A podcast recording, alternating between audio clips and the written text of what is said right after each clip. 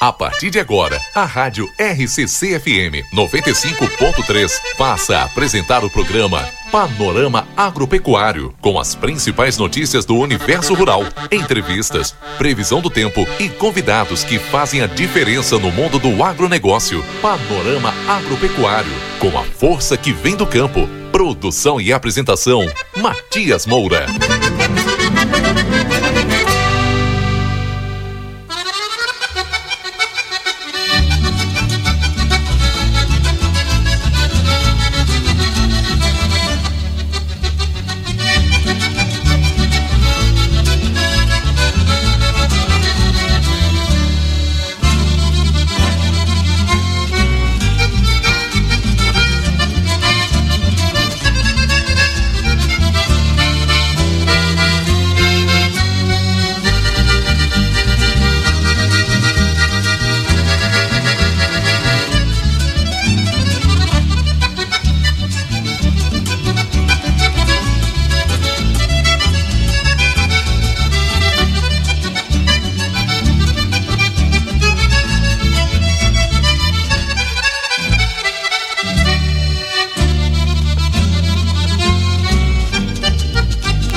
8, 8 horas com mais 19 minutos agora.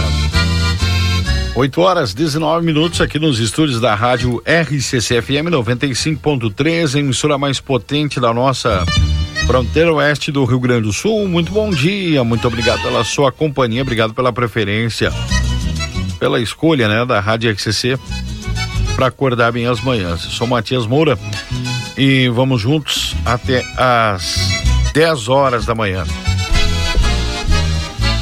Já tivemos o nosso Desperta Rio Grande e agora então vamos para o panorama agropecuário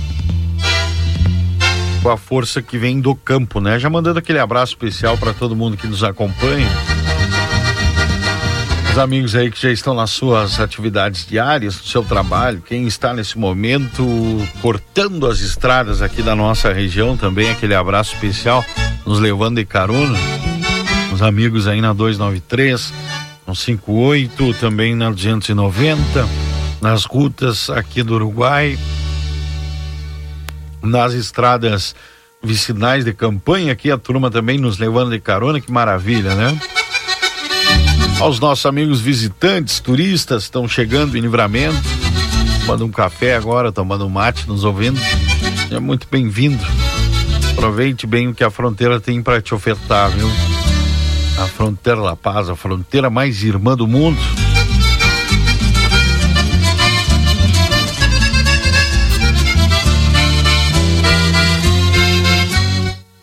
Em livramento, né? Prestes a completar 200 anos mês que vem se completa então 200 anos Santana do Livramento e a RCC faz parte dessa história de livramento, né? Completando também 40 anos aí comunicando ao coração dos santanenses, dos fronteiriços, né? Coração dos santanenses riverense, na nossa toda a nossa região da fronteira. Uma história linda da rádio RCCFM. É um prazer estar aqui comunicando com os amigos todos os dias. É, um abraço pro meu amigo Ricardo Toledo, gerente ali da Nicola Veículos. Diz bom dia, um baita sábado para você. baita abraço, tia.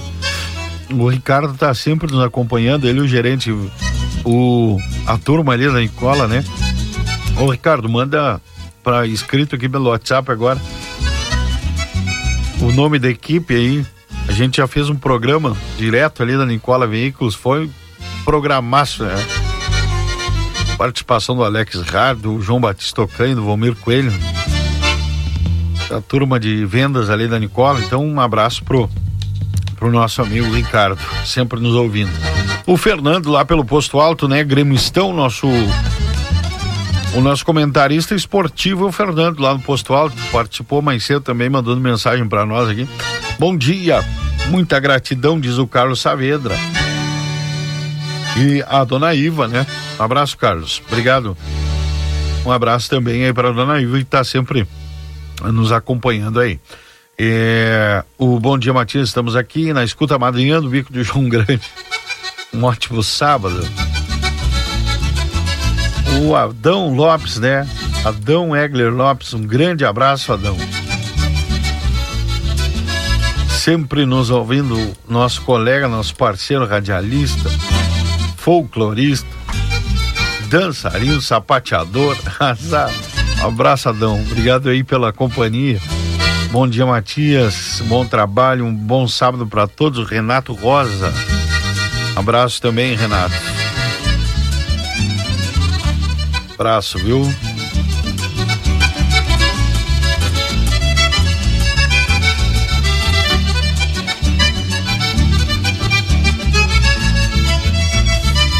Oito e vinte e um. Um tá marcando 8,21, o outro tá marcando 8,24 e os amigos decidem aí no, nesse meio. Vamos dizer 8,23 então, nesse momento. Aqui agora é a temperatura 17 graus. 17 graus. Hoje temos a máxima de 24 para livramento. Amanhã mínima 10, máxima 25. Tem uma leve chuva amanhã. A gente trouxe a informação do tempo mais cedo aqui, em parceria com o Gaúcha ZH, né?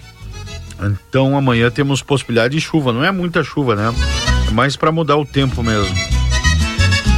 Hoje a mínima 15, máxima 24, amanhã mínima 10, máxima 25, na segunda-feira mínima 9, máxima 19 e na terça mínima 15, máxima 22. Tem uma chuva só amanhã aparecendo aqui no aplicativo, né?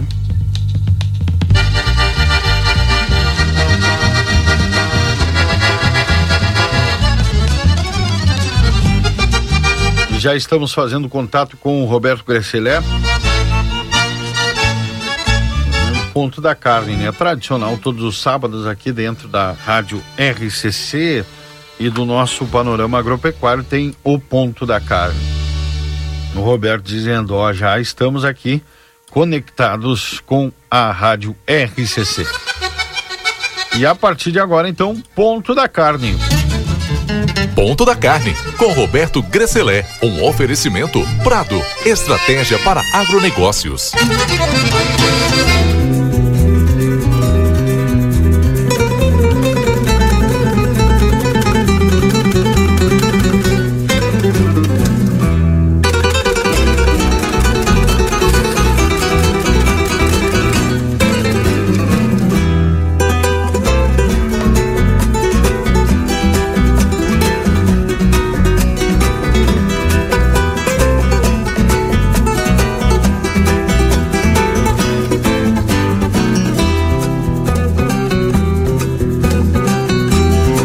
Horas com mais 26 eh, minutos agora.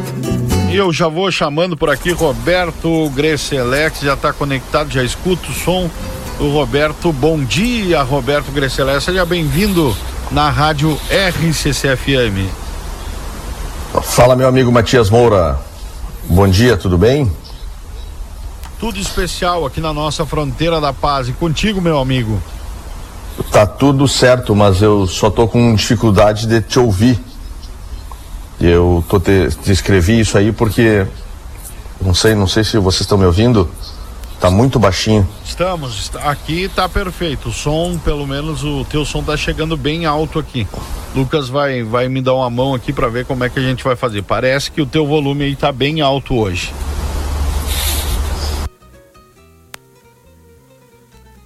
Conectando novamente, né? A gente usa um aplicativo aqui na Rádio RCC para conexão. E às vezes temos esses pequenos probleminhas aí com internet ou com até a conexão lá. Às vezes está meio não está muito firme, digamos assim, né? Agora sim, Roberto, tô te ouvindo. Bom dia. Vamos ver. Matias Moura. Tô ouvindo, tô ouvindo, tá bem alto, mas estou te ouvindo. Não, mas o problema o problema não é tu não me ouvir, tu me ouvir, é que eu não estou te ouvindo, meu amigo. Ah, não, mas tá me ouvindo agora ou não? Eu te ouço muito baixinho. Tá, então vamos fazer no modo tradicional. Vou pedir pro, pro Lucas te ligar, pode ser? Pode, pode ser. Perfeito, perfeito. Vamos fazer. Vai ligar agora? Agora, agora. Desconecta aí que a gente já vai te ligar. É isso aí, o programa ao vivo é assim, né, Lucas Jardim? Lucas Jardim vai fazer o contato aqui para mim com o Roberto Grecelé e a gente vai entrar direto, né, do ponto da carne. Lembrando, né, que nesse horário nós temos aqui vários parceiros. Seja você também nosso parceiro, divulgue a sua empresa, suas marcas aqui na Rádio ICC, todos os nossos programas, né? Comprovada audiência e retorno certo. Tá chegando aqui a Márcia do Amaral Paiva e inclusive já vou mandando um abraço lá pro pessoal do Pamaruti. Chegando a Márcia aqui com as sacolinhas que vai estar presenteando o pessoal que vai vir aqui no estúdio depois. E um abraço lá pra mãe lá no Pamaruti, né, Márcia?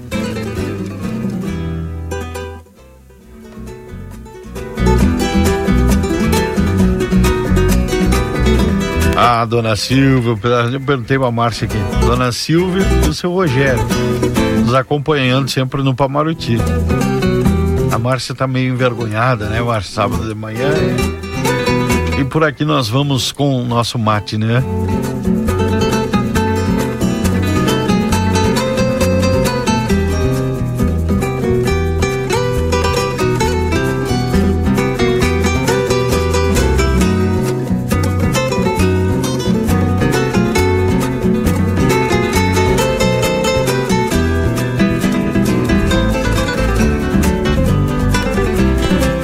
Agora sim, naquele modo tradicional do telefone aqui, Roberto Gresselé participando com a gente. Bom dia, meu amigo.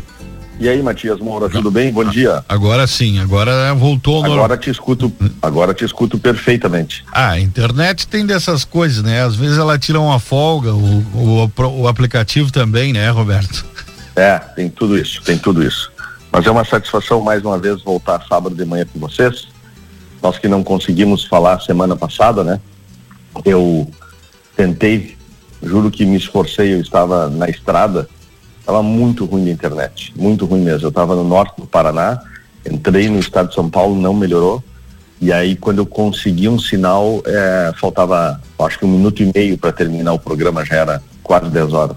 Tanto que eu te mandei um áudio, mas eu não sei se tu conseguiu aproveitar. É, perfeito, reproduzimos aqui no nosso Desperta Rio Grande o áudio. É, comentário do Roberto sempre muito importante, né, aqui na Rádio RCC e eu estava comentando com o pessoal, ó, o Roberto está na estrada, assim que der sinal ele vai conseguir conectar com a gente. Infelizmente não conseguimos aí na semana passada, mas hoje já está por aqui o cara da carne para nos atualizar as últimas semanas, essa semana como é que foi e sempre o seu comentário é, que é muito importante, Roberto. Eu te dizia ontem, a gente conversava, pessoal, falar para os nossos ouvintes aqui, o retorno que a gente tem, né, dos nossos ouvintes é algo impressionante, né? Aqui do, do comentário do Pão da Carne também da importância que o panorama agropecuário se tornou nas manhãs de sábado para o público rural e também para o urbano, meu amigo. É, isso é muito bom. Isso é o nosso combustível, né? E tem uma grande reflexão nisso tudo, sabe? É uma, uma doação de tempo. Primeiro que é uma satisfação fazer essa participação com vocês aqui, contigo, Matias, todo sábado de manhã. Isso não me custa nada, sabe? É muito pelo contrário, é um ritual que eu já criei de fazer meu mate, de na sexta de noite preparar um roteiro, atualizar as informações para compartilhar informação com todos os nossos ouvintes. Então é uma satisfação muito muito muito grande mesmo. E mas qual é a reflexão que eu penso, né, Matias? Imagina quanta oportunidade tem das pessoas contribuírem, inclusive voluntariamente. Perfeito. E eu não estou dizendo que as pessoas precisam trabalhar de graça, né? Eu sou uma pessoa que não trabalha de graça, né? Mas uma parte do seu tempo é doar o conhecimento que tem, independente de área que seja, para fazer o bem, para fazer o contribuir com a coletividade, né? Acho que isso é uma missão de ser humano, sabe? Independente de formação, independente de ter formação ou não, independente de com que que tu trabalha, tu doar um pouco de tempo em favor de muitos, isso faz muito bem, sabe? Muito bem mesmo. E aqui é assim, assim é o nosso ponto cara, né? Eu me empenho, organizo, trago informações e as pessoas, que bom que a avaliação das pessoas é positiva. Eu, nesses últimos dias aí que circulei bastante, é, inclusive no interior do estado do Rio Grande do Sul, que falava que ouvi bastante retorno também, pessoas que nos escutam. Tem uma maravilha acontecendo, né? Quando a internet permite que é escutar a rádio pelos aplicativos, né? Sim, sem dúvida. O aplicativo levou a rádio para todos os lugares. É. Essa é a verdade. E eu vou dar uma demonstração, um exemplo do, do meu hábito aqui. Eu sou guaibeiro, né? Eu, a partir das cinco e meia da manhã, o meu rádio está ligado na Guaíba. E eu escuto a Rádio Guaíba aonde eu estiver. Eu passei toda a semana fora agora. Eu passei no Paraná, eu passei em São Paulo, e eu fui ao Mato Grosso e sempre escutando Rádio Guaíba de manhã cedo, das cinco e meia às sete horas. Então, assim é SCC, né? Tu coloca o aplicativo, não tenho radinho de pilha, em casa eu sou clássico, eu tenho radinho de pilha e as rádios que eu consigo eu pego pelo rádio, mas quando não dá, eu vou pela internet e a internet não tem limite, né? Sem dúvida, sem dúvida. O radinho de pilha valente, né? Eu andava lá pela, pela estância Um Bento a semana passada e o pessoal dizendo, seu Henrique, o, o Alessandro, que é o capataz por lá também, os, a turma que trabalha com o Otto, dizendo, ó, nós escutamos aqui a, a Rádio RCC e o Ponto da Carne todos os sábados. Esses dias nós chegamos a ficar sete dias sem luz aqui e o que nos salvava era o rádio, né? Tradicional rádio, a informação, era comunicação, esse veículo tão importante ainda uh, tão forte, presente na vida dos gaúchos, né? Sobretudo aqui dos fronteiriços, rádio muito forte, né? Santanense. Quando eu comecei a trabalhar no rádio aqui em Livramento, eu me surpreendi, inclusive, pela questão é, é, da força do rádio na fronteira, da, tanto de bons radialistas como várias emissoras e principalmente do, do público em geral ser apreciador do rádio, né? uhum. né? Isso é, um, isso é algo bárbaro, né, Tim? Esse é um fato. É um... Tu sabes que eu, bom, eu sou uma pessoa, sou, tenho genética de rádio, né? Meu pai, radialista por 42 anos, que foi em livramento. Eu, a minha vida é, e me chamam de velho aqui em casa, sabe? É onde eu ando, eu ando com o rádio ligado. Eu tô lavando a louça do domingo e eu tô escutando rádio. E escutando rádio, assim, eu tenho um hábito. Talvez quem esteja nos escutando agora vai achar que eu sou louco. Mas eu, aonde eu ando de carro, quando eu viajo de carro, eu ando sintonizando as rádios que pega na estrada, sabe? Tá bem. Aí eu escuto por 30 quilômetros aquela rádio. Aí aquela rádio sai do ar, eu vou para próxima para ver como é que as pessoas comunicam, o que que as pessoas falam, o que que é notícia em cada localidade, sabe? Perfeito. Acho que aí tem um conhecimento e uma informação que tem valor, sabe? Então é disso que eu falo, eu acho que que bom que as pessoas tenham avaliado positiva a nossa participação aqui e o teu trabalho, né, Matias? Nós não estamos aqui nos jogando confetes longe disso, mas reconhecendo sim que livramento, muito me orgulha, livramento tem uma pessoa como tu, um grupo como a plateia que valoriza a informação sobre o agronegócio que, diga-se de passagem, essa, notícia, essa semana nos deu uma baita notícia, né? Chamba. Na quinta-feira saiu a notícia do PIB do primeiro trimestre, janeiro, fevereiro e março de 2023, e o PIB foi 1,5%. Isto é maior do que o 1,2% previsto para o primeiro trimestre. Esta é uma notícia boa, é, mas a melhor parte da notícia diz respeito ao agronegócio mais uma vez, né, eu não sei o que mais precisa acontecer para essas pessoas se darem conta disso. Hum. Quem sustentou esse crescimento de 1,2 para 1,5 do PIB do agronegócio, do PIB brasileiro, foi o agronegócio, que aumentou inacreditáveis 26%, Matias. Imagina-te. A indústria, a toda poderosa indústria necessária, e eu falo isso com lástima, tá? Uhum. A indústria aumentou 0,8% serviços aumentou 1,5%. O agronegócio aumentou 26% o seu PIB no primeiro trimestre em relação ao último trimestre de 2022. Então, tu vê toda a seca no sul do Brasil, um monte de chuva, inclusive uma, chuva prejudicial em algum nível eh, no sudeste e no centro-oeste, e o Brasil forrou os armazéns de soja, milho, batata, carne de frango, carne suína, carne bovina, enfim, crescendo e muito a participação do agronegócio na economia. O Brasil efetivamente é um país agropecuário. Todo mundo precisa se dar conta disso, trabalhar com isso, promover isso e contribuir com esse movimento. Isso é uma questão de soberania nacional. Faz bem para todos nós faz bem para o dono da borracharia aí de livramento que está nos escutando agora. Se o agronegócio for bem, meu amigo, a tua borracharia vai bem. Acredite em mim. Sem dúvida.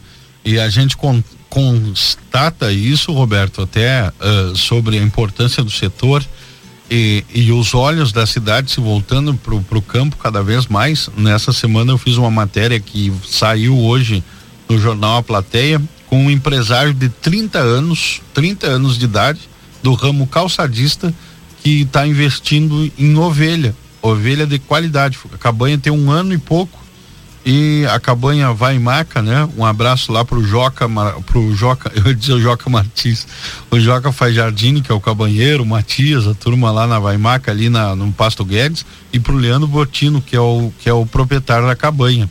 Foram na Fenovino semana passada, a cabanha recém-criada, um ano, e já premiaram lá, conquistaram vários, vários prêmios lá em Uruguaiana, e mostra que, e, e até esse era o norte da, da matéria que eu fiz, a ovinocultura empresarial, né? Empresários de outros ramos, né? De outras atividades que acabam vendo no campo a oportunidade também de expandir os seus negócios, né? E aí é aquilo que a gente que, que a gente tem falado aqui todo esse tempo dentro do Pão da Carne da, e da Rádio RCC, profissionalizar cada vez mais o campo, Roberto Grecelé. É, e a ovinocultura, eu estava conversando com bastante gente na Expo Outono de Uruguaiana, porque lá teve a Fenovinos, né? Isso. 600, agora não vai me faltar memória, 650 animais inscritos, se eu não me engano, de 16 raças. E eu te digo uma coisa, sim, os humores dos ovinocultores estão cambaleando, estão abatidos porque o preço está em baixa, né? Uhum. Assim como o preço das commodities, das commodities em geral está em baixa. O preço da soja está em baixa, do milho está em baixa, do preço da carne bovina está em baixa, enfim. E a carne ovina não está fora dessa. A lã nem se fala, né?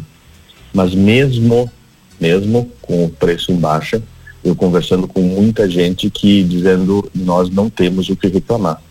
Porque, por exemplo, o custo da suplementação para terminar ovinos em confinamento ou em semi-confinamento reduziu em relação a 2021 e 2022. Porque o preço da soja e do milho caiu, né? Então tá mais acessível é, arraçoar animais. Não muito, mas está. E pessoas me dando números assim, sabe? De uhum. Não focando no preço de venda, mas focando na margem que está sobrando e dizer, olha, tá dando para ganhar dinheiro. Estamos fazendo coisa que não imaginávamos nesse 2023. E aí fica aquele velho recado, comida requentada que a gente fala sempre, né? Existe uma diferença brutal entre criar ovelha e produzir profissionalmente ovelha.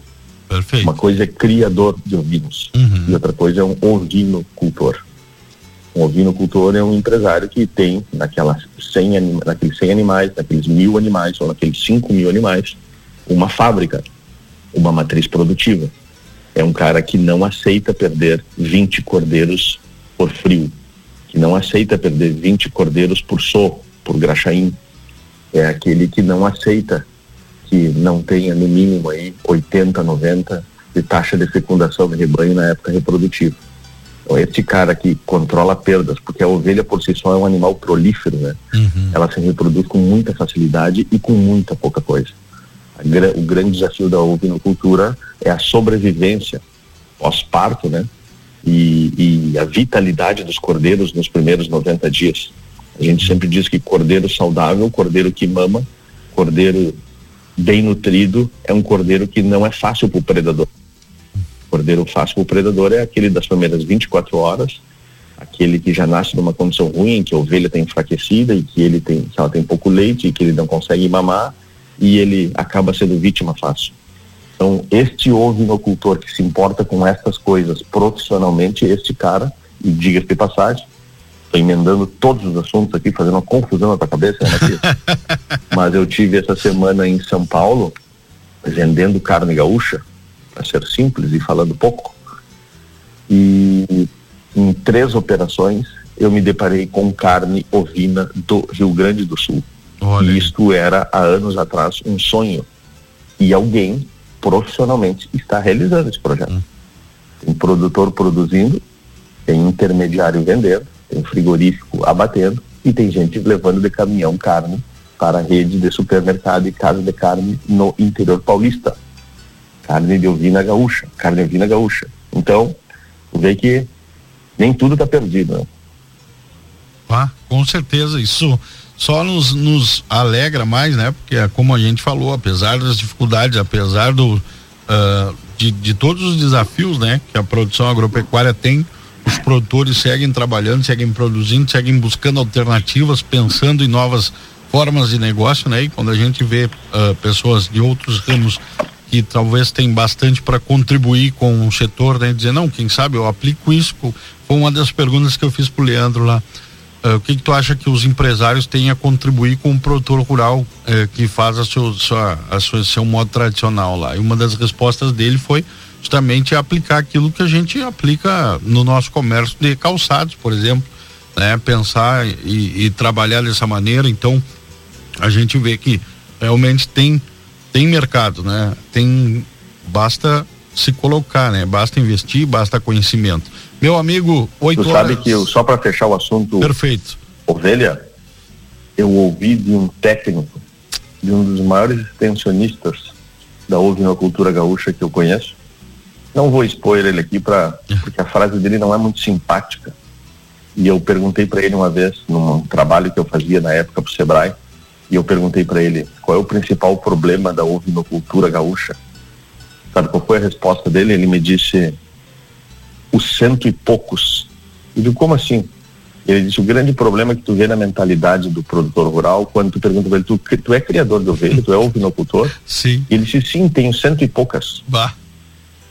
O cento e poucas parece aquele cara que tem umas... Sim um meio saco de carvão sobrando em casa, sabe? Sim. Ele nem tem carvão e ele nem tá sem carvão, sabe? Claro. O cara que tem meio saco de carvão não tem carvão, né? Sim, que barbaridade, é verdade. Ele tem um saco de carvão, dois sacos de carvão. O cara que tem meio saco de carvão não tem carvão para fazer fogo.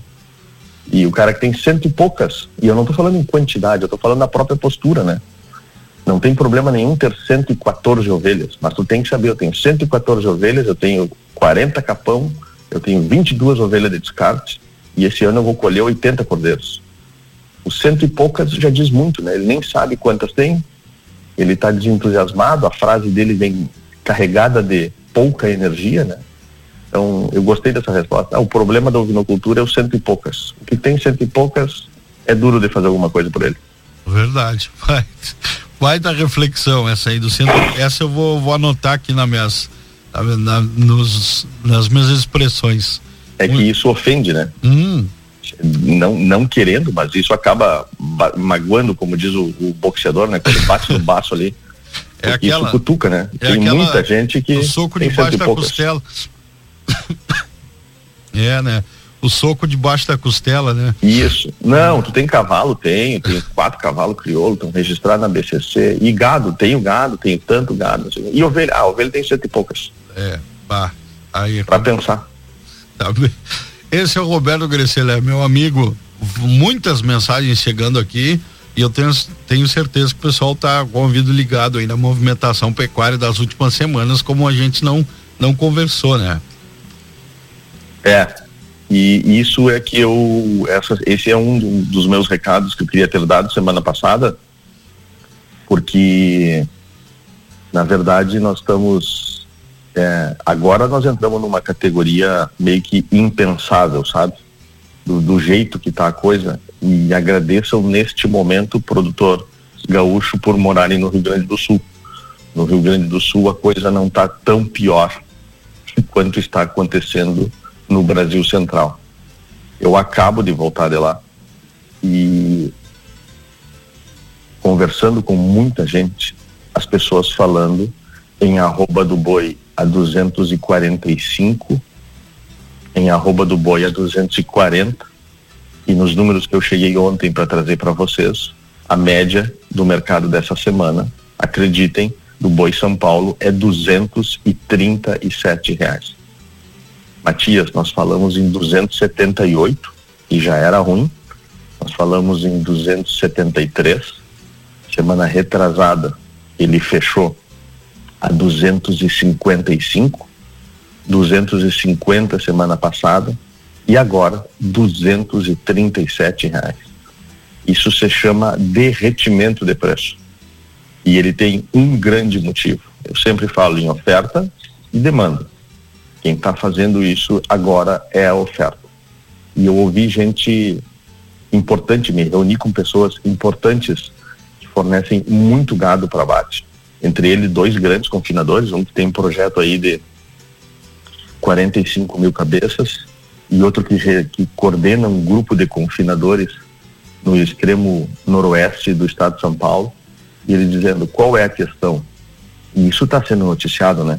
Está chovendo em algumas regiões, em São Paulo e no Mato Grosso, que já era para ter parado de chover. Pois é. E eu não estou aqui longe de mim reclamando de chuva, né? Longe de mim. Só que o fato de estar chovendo está alongando o período de pasto. Tem pasto.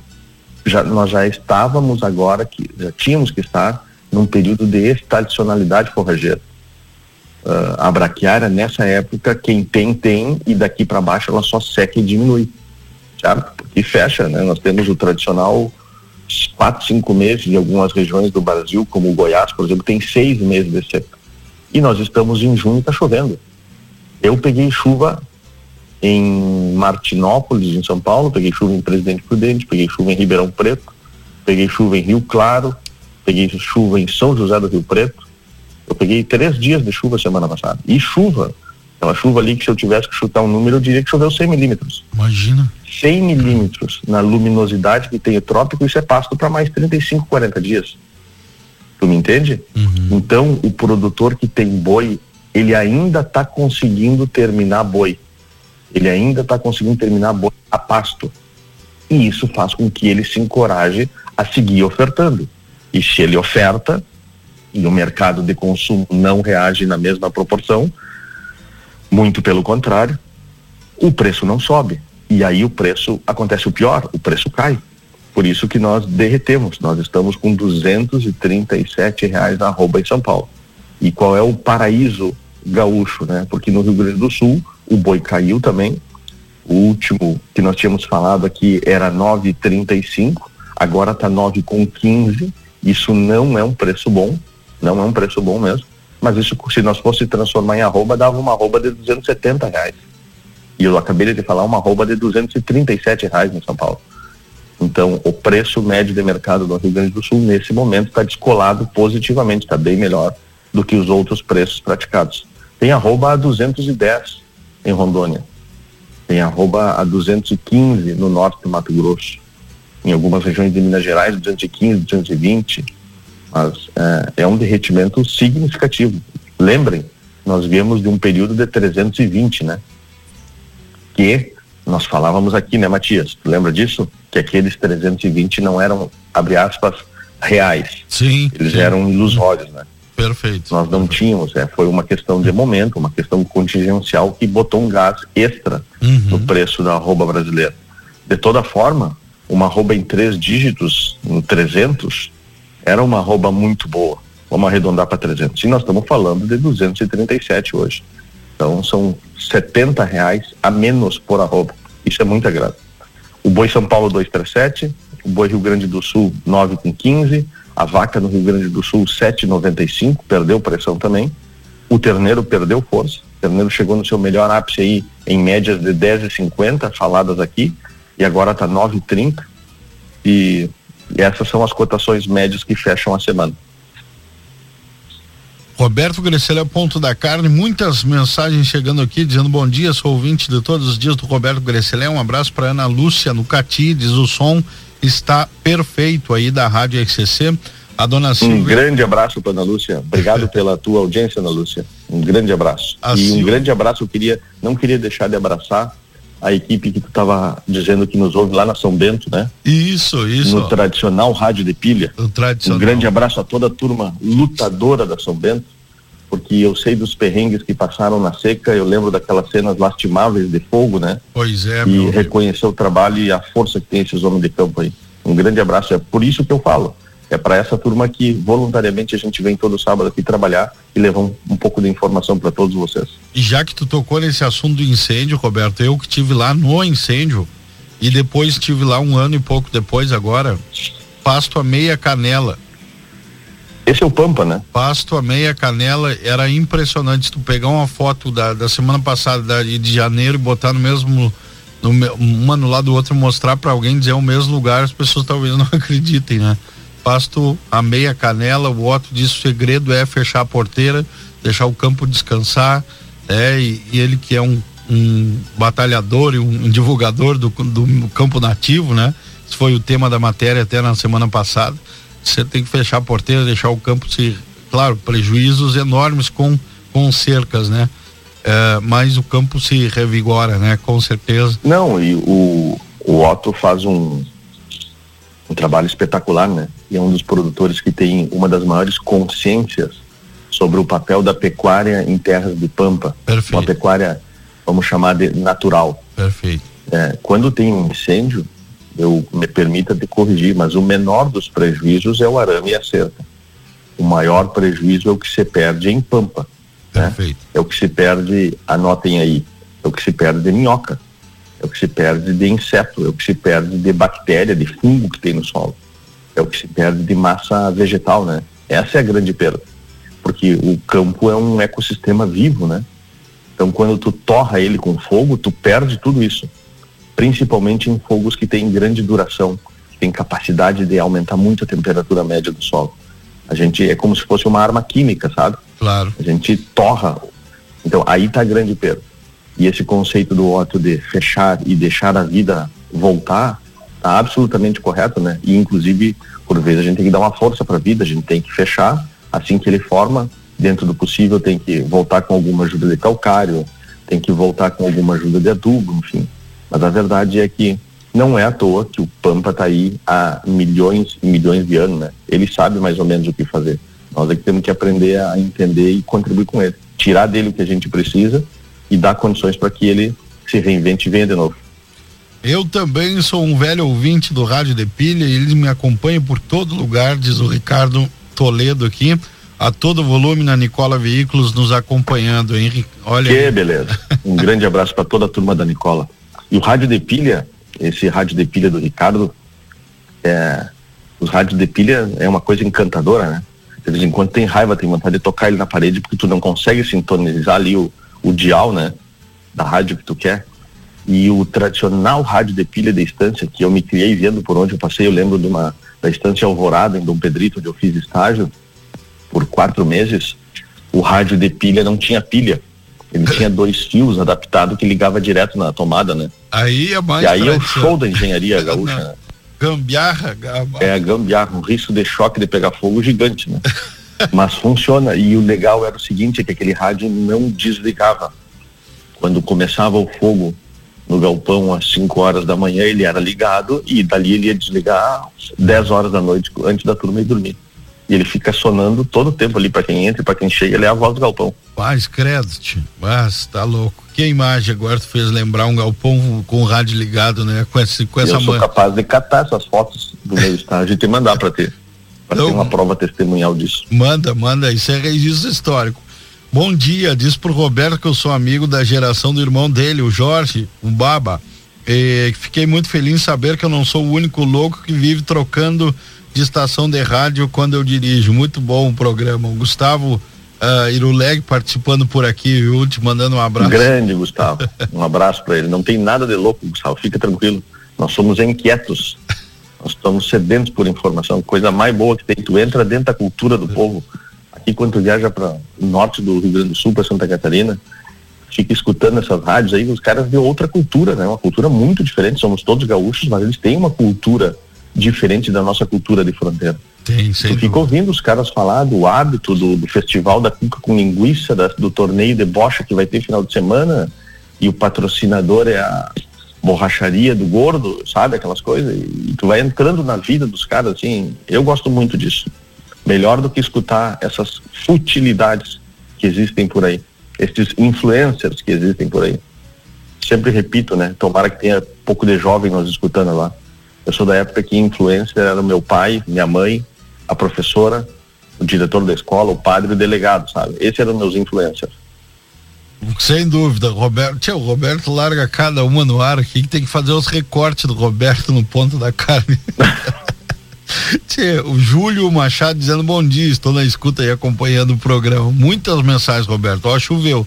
Bom dia, Matias. Além da ovelha estar com preço baixo, ela é muito seletiva é, no pasto, deixando só a parte ruim para o gado. Diz aqui a, o Anaurelino compartilhou aqui essa, essa informação aqui com a gente.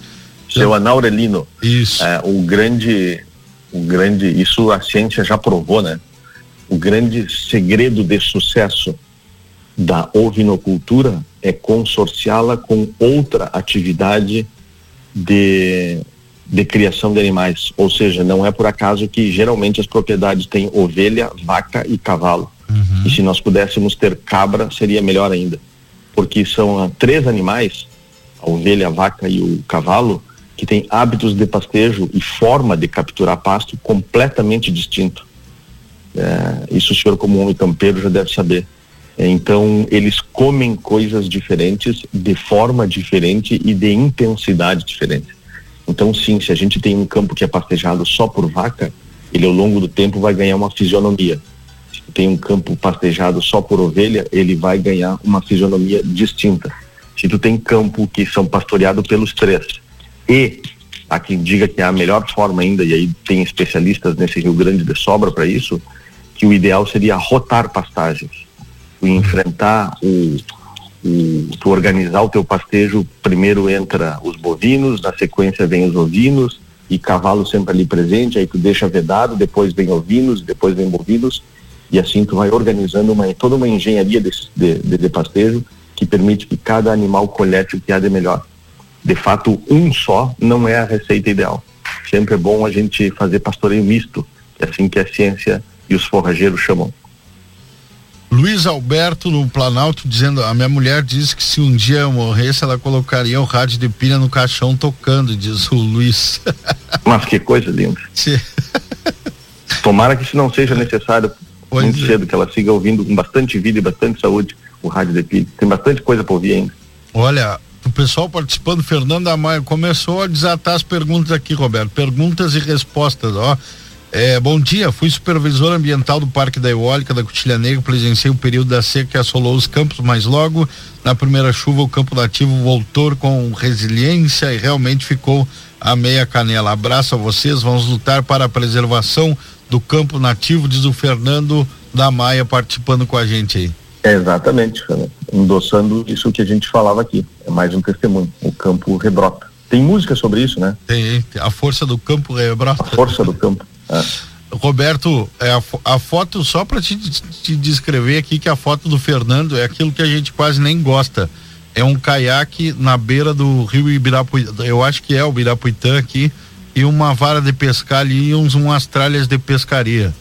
Convida, né? A próxima vez somos parceiros para fazer o ponto da carne na beira d'água. O que, que tu acha, Roberto? Já vamos rastrear a informação. Como é o nome dele? É Fernando? Fernando, Fernando. Vamos rastrear a informação do Fernando.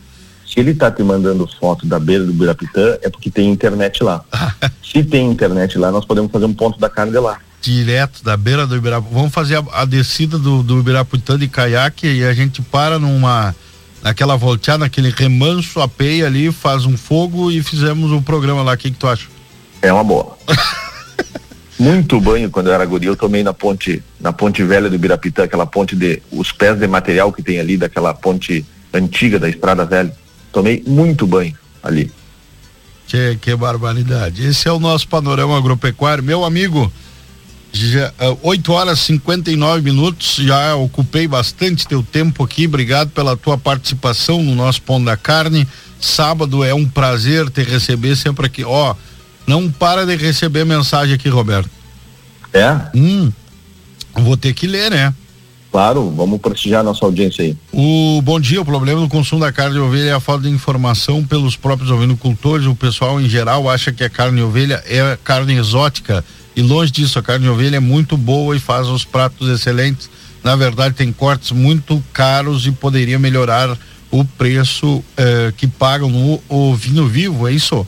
O João Batista, um abraço pro João Batista Ocanha, eh, nosso parceiro aqui sempre nosso parceiro, nosso ouvinte. É, isso tem um descompasso, o João Batista está certo, ele está correto na, na percepção dele, né?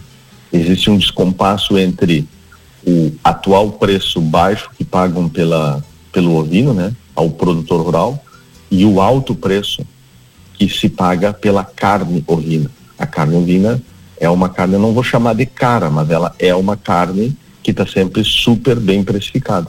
Eu sempre brinco, né? O restaurante de boa gastronomia em qualquer lugar do Brasil, eu faço uma aposta com vocês. Sempre, e eu não gosto de usar a palavra sempre, mas sempre, se tem carne de cordeiro no cardápio, o prato com carne de cordeiro é o mais caro. Mais caro que camarão, mais caro que carne bovina, mais caro que picanha, sempre o prato mais caro é o com carne de cordeiro, porque ela é muito valorizada. Tem um trabalho que é muito foi muito denso, eu já referenciei ele algumas vezes aqui ao longo desses quase quatro anos, né, Matias, que nós estamos juntos, que é um diagnóstico, um diagnóstico do mercado da carne ovina gaúcha, que eu tive a satisfação de coordenar quando trabalhava no Sebrae. Esse documento ficou depositado dentro do Sebrae, é um conhecimento fantástico, é, muita informação, foi produzido um pouco antes de eu sair, e ele mostrava o descolamento entre produção e, e, e varejo, mostrava a lacuna e o gap sobre informação para incentivar consumo, que não tem, né? Uhum. É praticamente inexistente. Ninguém fala, ninguém educa, ninguém ensina como preparar. Na verdade, o que se sabe de consumo de carne ovina é o assado, né? Perfeito. O assado de paleta. Perfeito. Agora, fora isso, quando vai. E, claro, vocês estão nos ouvindo aí de Santana do Livramento e o que eu estou falando pode parecer uma tremenda bobagem, né? Mas é porque nós estamos na capital nacional da ovelha. Todo mundo está acostumado a fazer na panela ou na churrasqueira uma carne de, de ovelha. Mas essa não é a realidade brasileira, né? Se tu entregares um pernil, que não é nem quarto que chamam, né? Se entregares um pernil uhum. para uma pessoa no interior do Paraná ou no interior de São Paulo ou no Rio de Janeiro, ela não sabe o que fazer com aquilo. Ela não tem noção do que fazer com aquilo. Então vocês vejam o tamanho dos que mais ou menos foi um desafio superado pela suinocultura, né? Nós, o brasileiro não sabia lidar com a carne suína e teve um trabalho muito importante pela Associação Brasileira de Criadores de Suínos, a ABCS, que por quatro anos, junto com o Sebrae, educou de norte a sul desse Brasil uma campanha incentivando o consumo de um quilo de carne suína por habitante. E eles conseguiram quase que três quilos em cinco anos. Boa. Por quê? Porque eles ensinaram. Ensinaram a fazer, a fazer receita, a fazer salgadinho, a fazer entrada, a fazer aperitivo com carne suína. Isso falta um trabalho massal pela carne suína. Desculpa. Perfeito. Boa, muito bom.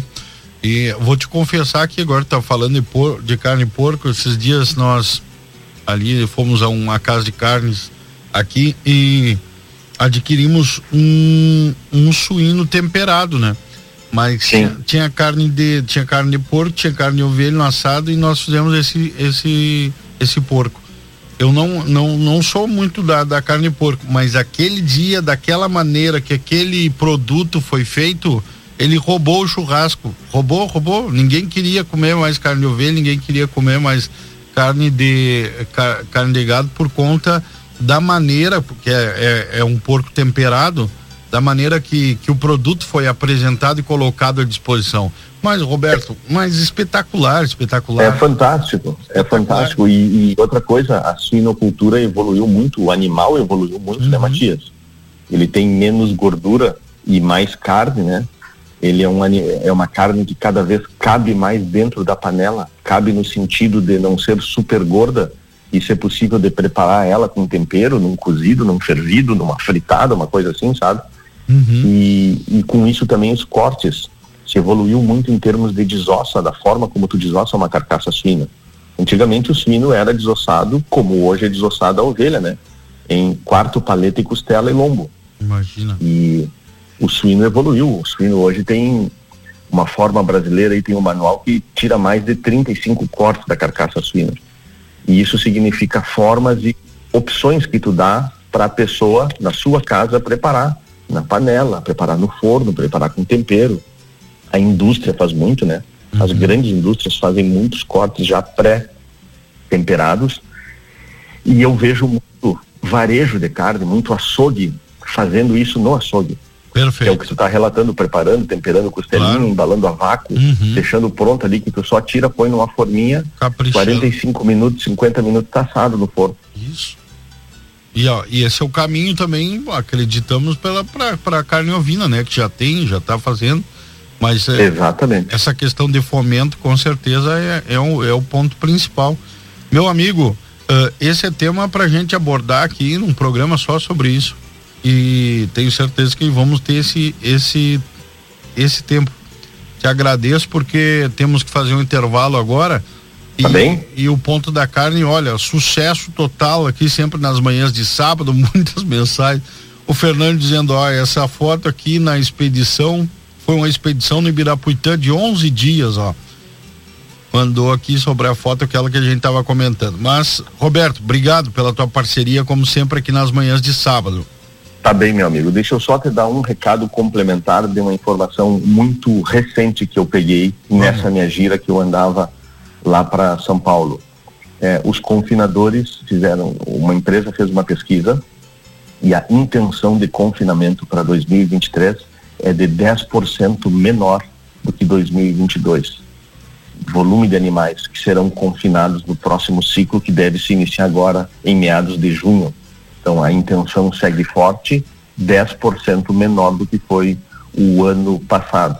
Isso tem um potencial de redução de oferta de animais gordos para o começo de setembro e outubro e pode ajudar na reação do preço do boi pago, do pago pela roupa do boi brasileiro tá bom? Só uma informação que a intenção de confinamento diminui 10% para o próximo ciclo que se inicia dentro de 15, 20 dias, tá bom?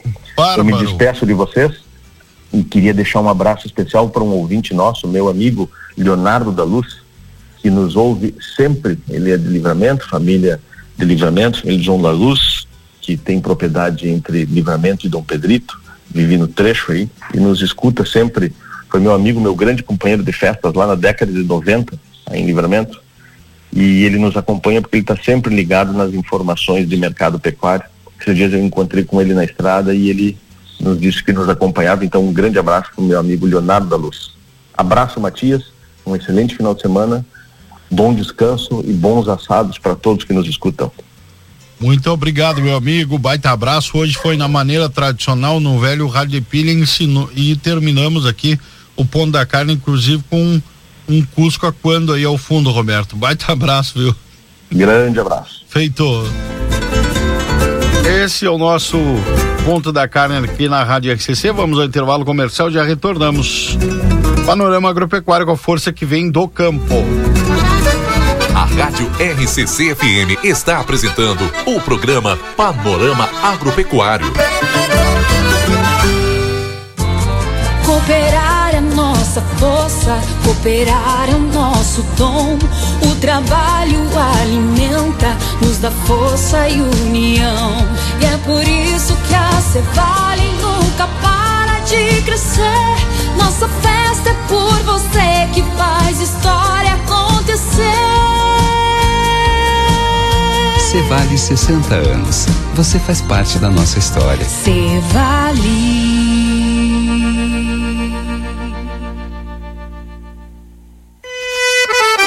Rastros Agroveterinária. Há mais de 10 anos de tradição, líder no mercado de reprodução bovina, possuindo o maior banco de sêmen da região e a mais completa linha em produtos para inseminação. Linha completa de carrapaticidas, endectocidas, vacinas e nutrição para todas as espécies, além de ferragens, materiais veterinários, agrícolas e correames. Avenida 24 de Maio, 814. Para chamadas e WhatsApp 9 8417 2709. Curso ABC da Agricultura Orgânica, de 25 a 30 de julho, com os mestres em produção orgânica Jairo Restrepo e Juan Dutra. Ferramentas e conhecimentos para nutrição e proteção, cultivos com ênfase em citros, noz pecan e uvas, e tecnologias orgânicas para controle de parasitas internos ou externos no seu gado e melhoria das pastagens. Produza mais gastando menos. Informações pelo WhatsApp 598 984 3544 43. O Brasil Free Shop te espera, lotado de novidades. O primeiro e único free shop com preço de atacado. Tem ar-condicionado, ventiladores, eletroeletrônicos, jarras elétricas, fornos elétricos, micro-ondas, caixas de som de vários tamanhos e potência, ampla linha de bazar, bebidas quentes e cervejas importadas de todas as partes do mundo. Tudo com a nossa marca. Preços imbatíveis. Vem agora pro primeiro e único free shop com preço de atacado. Brasil Free Shop, no Uruguai, em Ribeira e Rio Branco. No Brasil, em Uruguaiana, São Borges de Barra do Quaraí. Ofertas do Super 300 para este fim de semana. Arroz Tio João o quilo, cinco reais e noventa e nove centavos. Maionese Oderich o quilo, sete e quarenta e nove. Margarina Delícia 250 gramas, três reais setenta e nove centavos. Creme de leite CCGL 200 gramas, dois e cinquenta e nove. Feijão preto Serra Uruguai o quilo, seis e oitenta e nove. Refrigerante Coca-Cola 2 litros, sete reais sessenta e nove centavos. Vinho São Martins 750 ml, oito e dezenove. Cerveja Budweiser 473 ml, quatro e vinte e cinco. Beba com moderação. E costela de novilho quilatão somente, vinte e um reais e noventa e cinco centavos. ¿Por qué elegir el St. Catherine School? Porque nos inspira el desarrollo intelectual y personal de nuestros alumnos, formando personas que enfrentarán los desafíos del futuro. Porque contamos con un equipo comprometido que acompaña a nuestros alumnos en el proceso de aprendizaje en todos sus niveles. Porque el nivel de inglés de nuestros alumnos les da la llave de ingreso al mundo, permitiendo un desarrollo a nivel mundial. Te esperamos. Por más consultas, ingrese a www.stcatherineschool.edu.uy. Olha o preço gostosão, confira! Leite LG, litro no clube 13,98. Papel higiênico doble, soft care, folha dupla, 20 metros, pacote com 12, no clube 10,99. Óleo de soja lisa, PET 900 ml, no clube 4,69.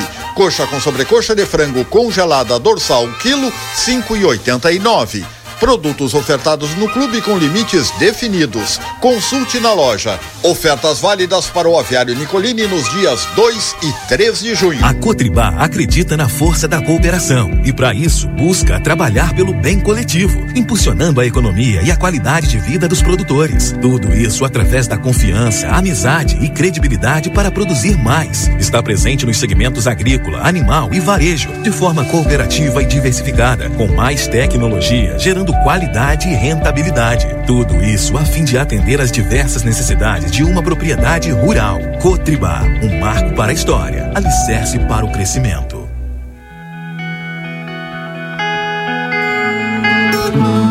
Nosso objetivo é informar sobre assuntos relevantes da atualidade, incluindo a política. Através de nossos programas e noticiários, a emissora procura apresentar uma cobertura imparcial e abrangente dos principais acontecimentos políticos em nível local, regional, nacional e internacional. A Rádio RCC desempenha um papel fundamental na informação e formação política de sua audiência, promovendo o diálogo e o debate saudável entre os diferentes setores da sociedade. RCC FM, 40 anos, você em primeiro lugar. A Recofran é delícia. Ofertas do fim de semana Super Recofran. Costela janela Friboi 22,90 o quilo. Fralda ou vazio congelado Marfrig 29,90 o quilo por peça. Arroz branco ou parbolizado gringo 5 quilos 17,90. Coxa e sobrecoxa com dorso 6,29 o quilo por caixa. Baixe o aplicativo. Tem desconto. Molho de tomate tradicional Estela Doro 300 gramas 1,9. Caixa de bombom Tortuguita Arcor 134 gramas 8,29. Cerveja Pilsen local 473 ml 2,79. Vinho tinto sangue de boi 750 ml 11,90. A Recofran é delícia. Dia dos Namorados Pompeia. Presentes em cinco vezes sem entrada e sem juros no cartão Pompeia. Compre na loja, no site, no app ou no WhatsApp. Pompeia, a moda é toda sua. Faz tempo que eu me dedico ao meu pedaço de chão, trabalhando sob o sol e a chuva, cultivando a terra, cuidando dos animais e aprendendo sempre. Meu pai chega cedinho para lida no campo. Foi com ele que eu aprendi o valor do trabalho e como é importante buscar conhecimento. Quando eu for adulto, eu quero ser como a minha mãe e o meu avô. Senar, geração após geração, vamos juntos pelo seu crescimento. Bagé é uma cidade que não para e investe no futuro. A educação em Bagé está cada vez melhor e são muitas as conquistas. Já temos três escolas cívico-militares, um total de 12.038 alunos na rede municipal, merenda melhor todos os dias, 11.996 refeições por dia. Vale refeição para professores e funcionários de escola. É o Vale Forte garantindo a alimentação de todos os educadores. Primeiro processo seletivo para cuidadores no município. Frota escolar renovada. São 18 veículos novos atendendo no interior e nos bairros. Seja no campo ou na cidade, a Rainha da Fronteira cuida de seus filhos e se prepara para o futuro. Com mais educação e trabalho, Bagé vive um novo tempo de esperança e fé. Prefeitura Municipal de Bagé, a nossa cidade.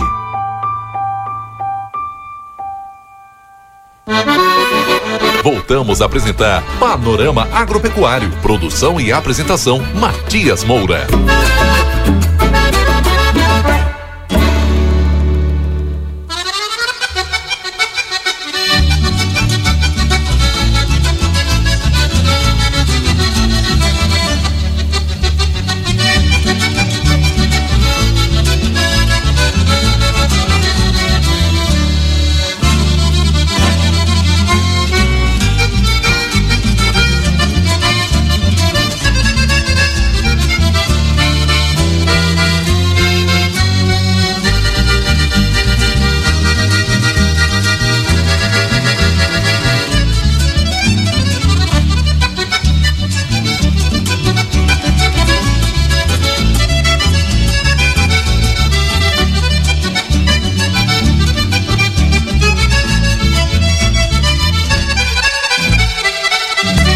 Agora são 9 horas com mais 22 minutos. Esse é o nosso panorama agropecuário aqui pela Rádio RCC FM 95.3.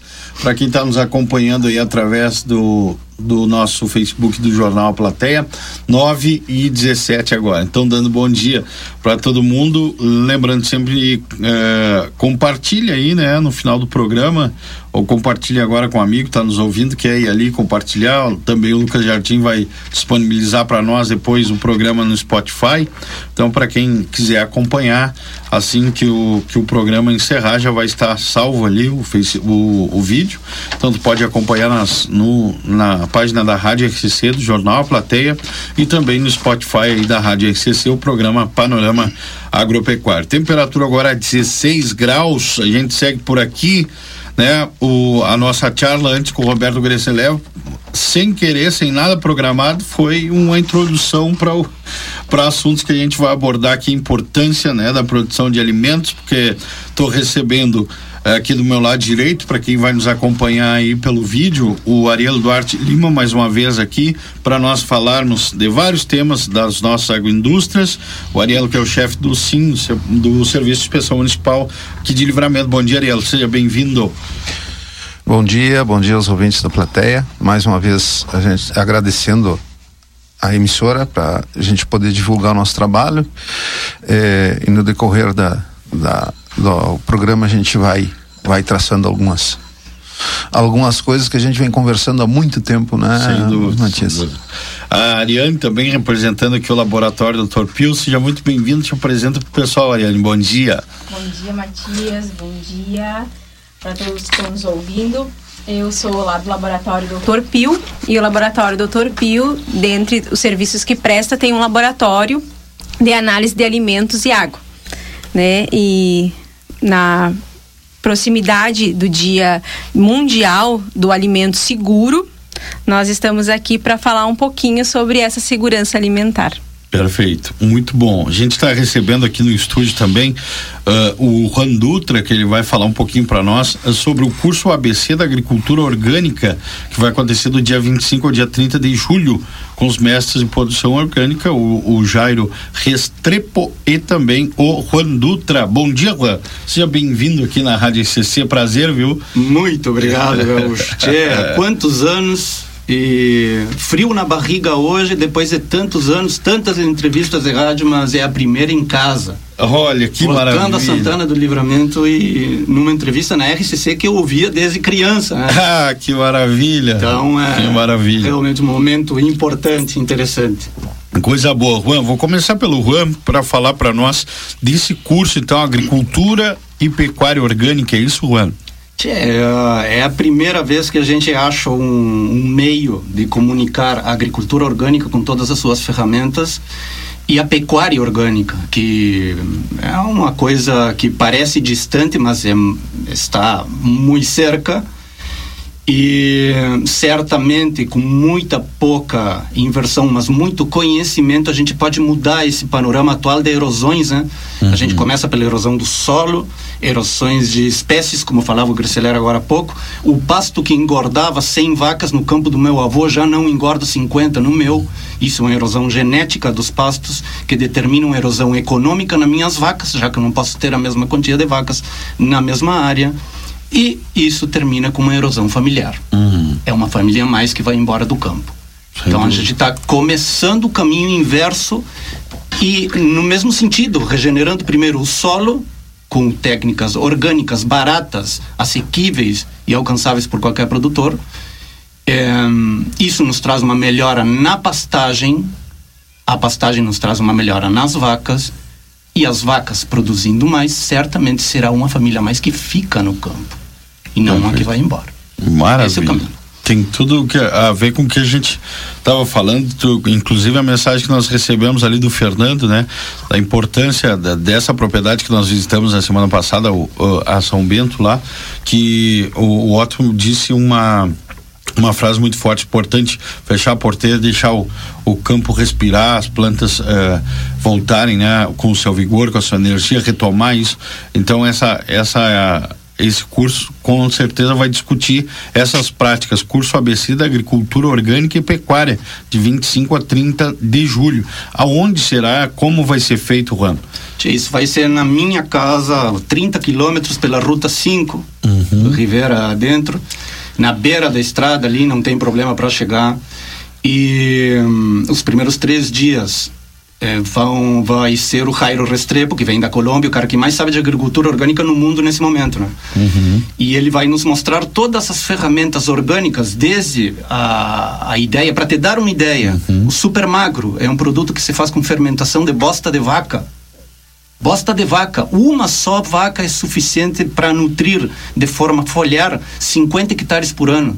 Uma vaca faz é embosta 10 vezes o seu peso por ano.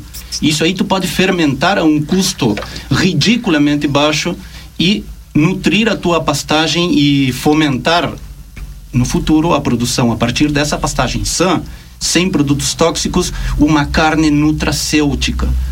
Não sei se o meu português é muito claro, mas Não. nutracêutico é um produto que nutre e ao mesmo tempo cura, como deveria ser todo alimento de por si, por definição. Um alimento nutre e cura ao mesmo tempo. Tu quer obter uma verdadeira carne nutracêutica, com uma graxa amarela, nutritiva, ch- cheia de carotenoides e vitaminas, tem que produzir a melhor pastagem. E a melhor pastagem deve ser produzida de forma orgânica. Tem conhecimento hoje para isso? Tem.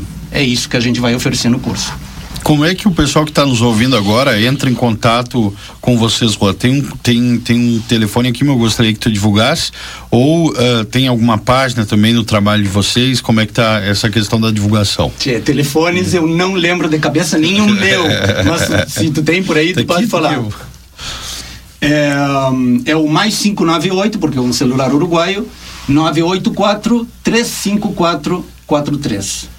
Mais 598-984-35443. Perfeito. Quem está nos ouvindo agora e quiser uh, o contato do Juan, a gente pode passar aqui pelo WhatsApp da RCC.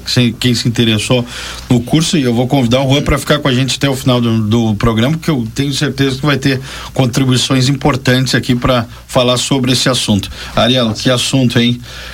Tem tudo, com tá certeza. tudo interligado, né? Tudo desde a fala do, do Greceler, né? Tudo, tudo está interligado na questão da produção de alimentos inócuos. E nós estamos aqui, junto com a Ariane, dentro de um, de um projeto que é em parceria com, a, com o Laboratório Dr. Pio, é a Secretaria Municipal da Agricultura, através do Serviço de Inspeção Municipal. Nós temos um, um projeto já há algum tempo, né, Ariane? Do uh, Alimento Seguro é Bom para Todos, né? E a gente vem falando aqui, né, Matias? A gente comentava antes de entrar no ar, Há quanto tempo Muito a gente vem falando isso, né? E, e, e, essa semana que vem, dia 7, estou é, passando um folder aqui para um, um, um, trabalho da Organização Mundial da Saúde, né? Que diz, é, estabeleceu o dia 7 de, de junho de 2023 como a comemoração de 60 anos das normas sanitárias mundiais. Ou seja, não são coisas nossas aqui, né, Matias? Sim, exclusivamente. Não é exatamente, não é a Ariel, a Ariane nem Juan, é a Organização Mundial da Saúde que está completando 60 anos das normas sanitárias. E as normas sanitárias, o slogan desse dia é: as normas alimentares salvam vidas, ou seja, as normas uh, alimentares salvam vidas. Perfeito. E isso é o que a gente vem batendo na tecla há quantos anos, né, Matias? A gente vem no, no, no teu programa, no panorama mesmo antes de, de ser tu o, o, o, âncora do programa, a gente já vinha aqui, né? Uh, batendo nessa tecla que a necessidade de ser ter compromisso, cada um ter o seu compromisso na produção do alimento. E dentro disso é o que a gente vem buscando fazer dentro do serviço oficial, nós uh, nos apropriarmos da nossa responsabilidade em termos de produção de alimento seguro. E para isso existem regras. E essas regras sanitárias, o dia 7, estão completando 60 anos. Então, ou seja, eu estava nascendo Recente. em 1963 e estavam ah, é, lançando as regras sanitárias no mundo. Ou seja, há 60 anos já existem as regras. É bem antes do Ariel, é bem antes de algumas. É, né, pessoas, né, que têm menos idade do que isso, né? Então, e, e vem se batendo nessa nessa tecla há, há, há muito tempo há, aqui em Santana do Livramento, né?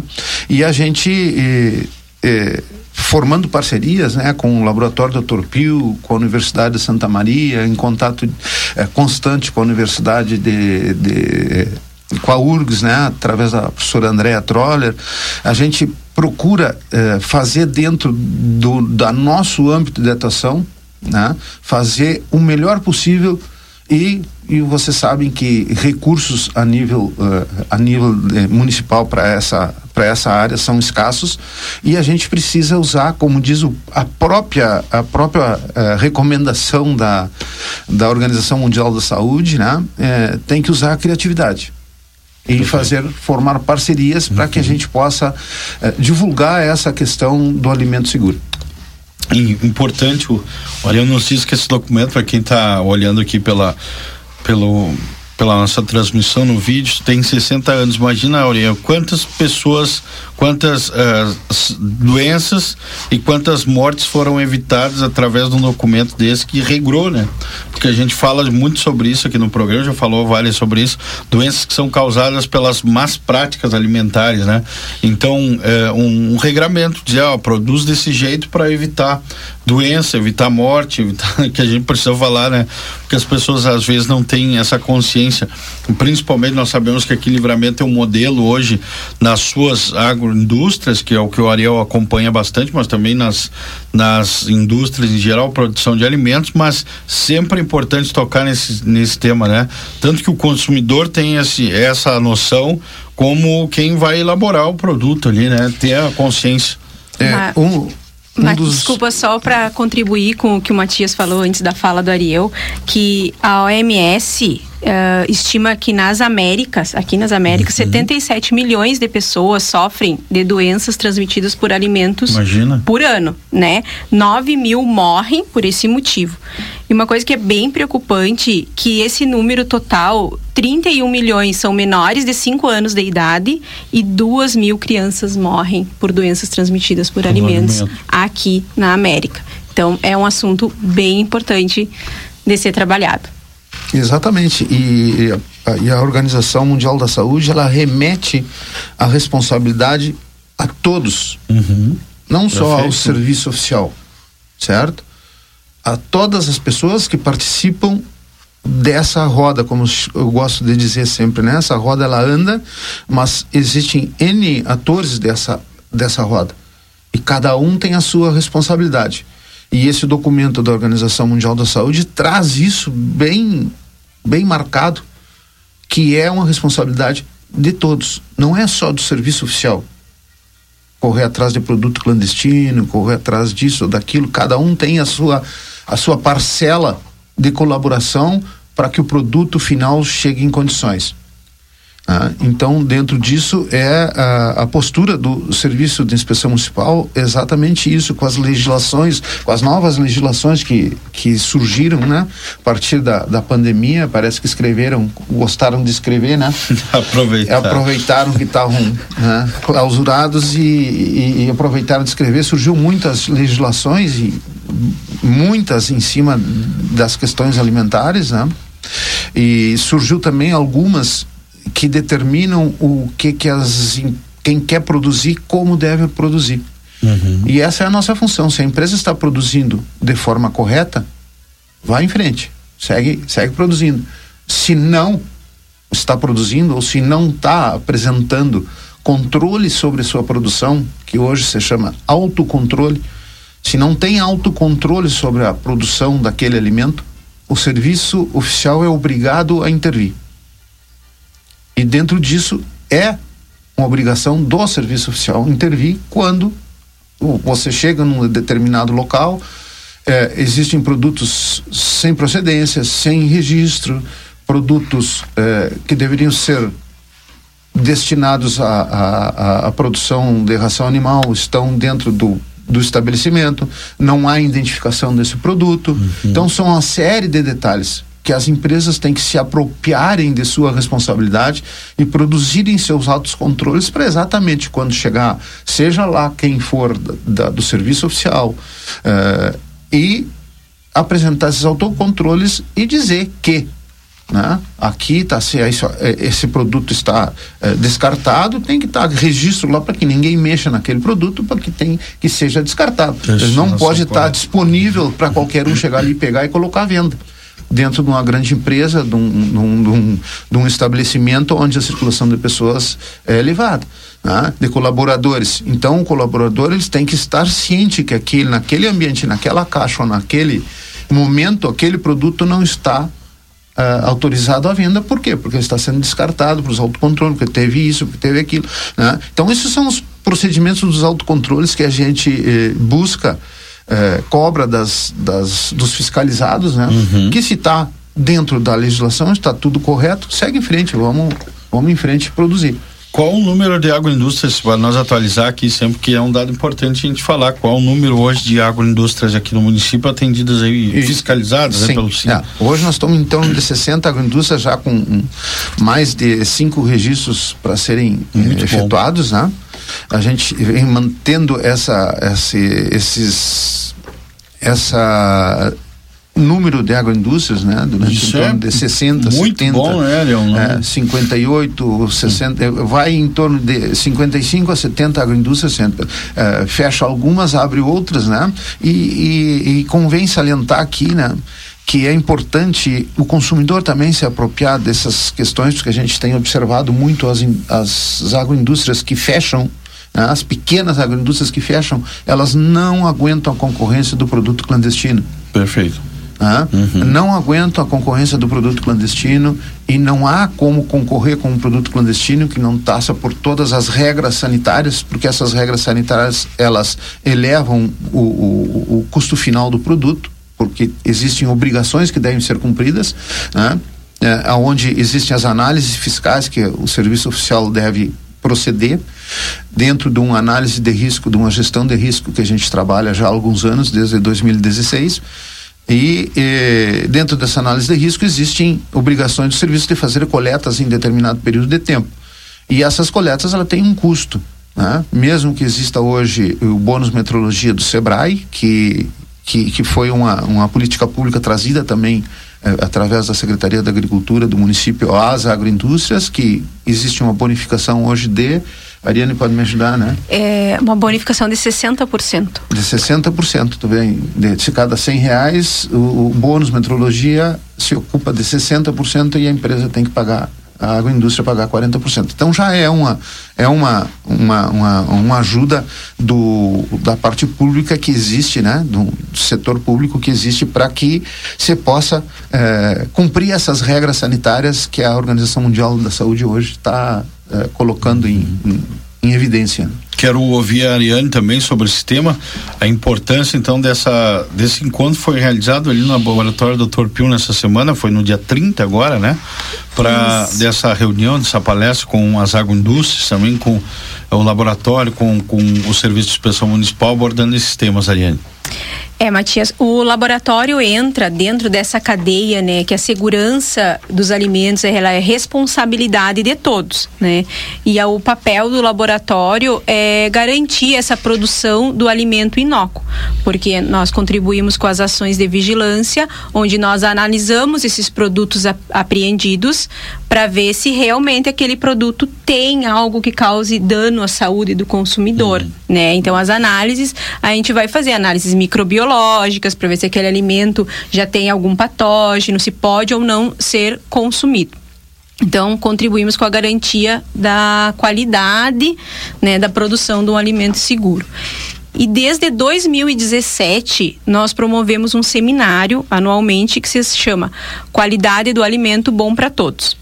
Ele já teve 13 edições, uh, que foi em 17, 18 e 19. Em 2020 ele parou, 2020 e 2021 devido à pandemia e o ano passado nós retomamos as atividades, onde nós lá no laboratório nós temos um auditório. Uhum. onde nós cedemos esse espaço para que hajam né, de, debates sobre os temas, cursos, treinamentos e nós promovemos treinamentos para conscientização sobre a importância desse alimento inócuo. Conversamos com os produtores através né, da, da pessoal da do SIM, né, do uhum. Serviço de Inspeção Municipal, com os RTs, que são os responsáveis técnicos pelas agroindústrias, com o proprietário, com os manipuladores de alimento, tentando trazer essa conscientização. Porque as bactérias, os vírus, os parasitas são coisas que muitas vezes nós não enxergamos. Uhum. Como a gente não vê, a gente acha que tá tudo bem, né? E, e as análises elas vêm para comprovar se isso está tudo bem ou não. Então a gente traz todas essas questões de fotos e, enfim, tenta abrir o nosso trabalho para que desmistifique um pouco e as pessoas possam entender, né? A prática. Tenta, a uhum. prática, tenta trazer esse conhecimento. E na semana passada tivemos esse treinamento, né, também lá para todo o pessoal que trabalha com alimentos sobre um microorganismo, não é um grupo de microorganismos que está sendo cobrado nas últimas legislações, que é a pesquisa dos mesófilos. Então, para ajudar o pessoal a entrar dentro da conformidade, que nós buscamos é a conformidade, uhum. né? A gente busca é a conformidade. Então, trazendo conhecimento e uma coisa que é muito importante é o consumidor se preocupar, buscar conhecimento, porque o consumidor ele tem um papel importante nessa cadeia, porque o poder de decisão é dele. Sim. Então ele precisa estar bem informado, uh, buscar consumir alimentos que sejam inspecionados, né?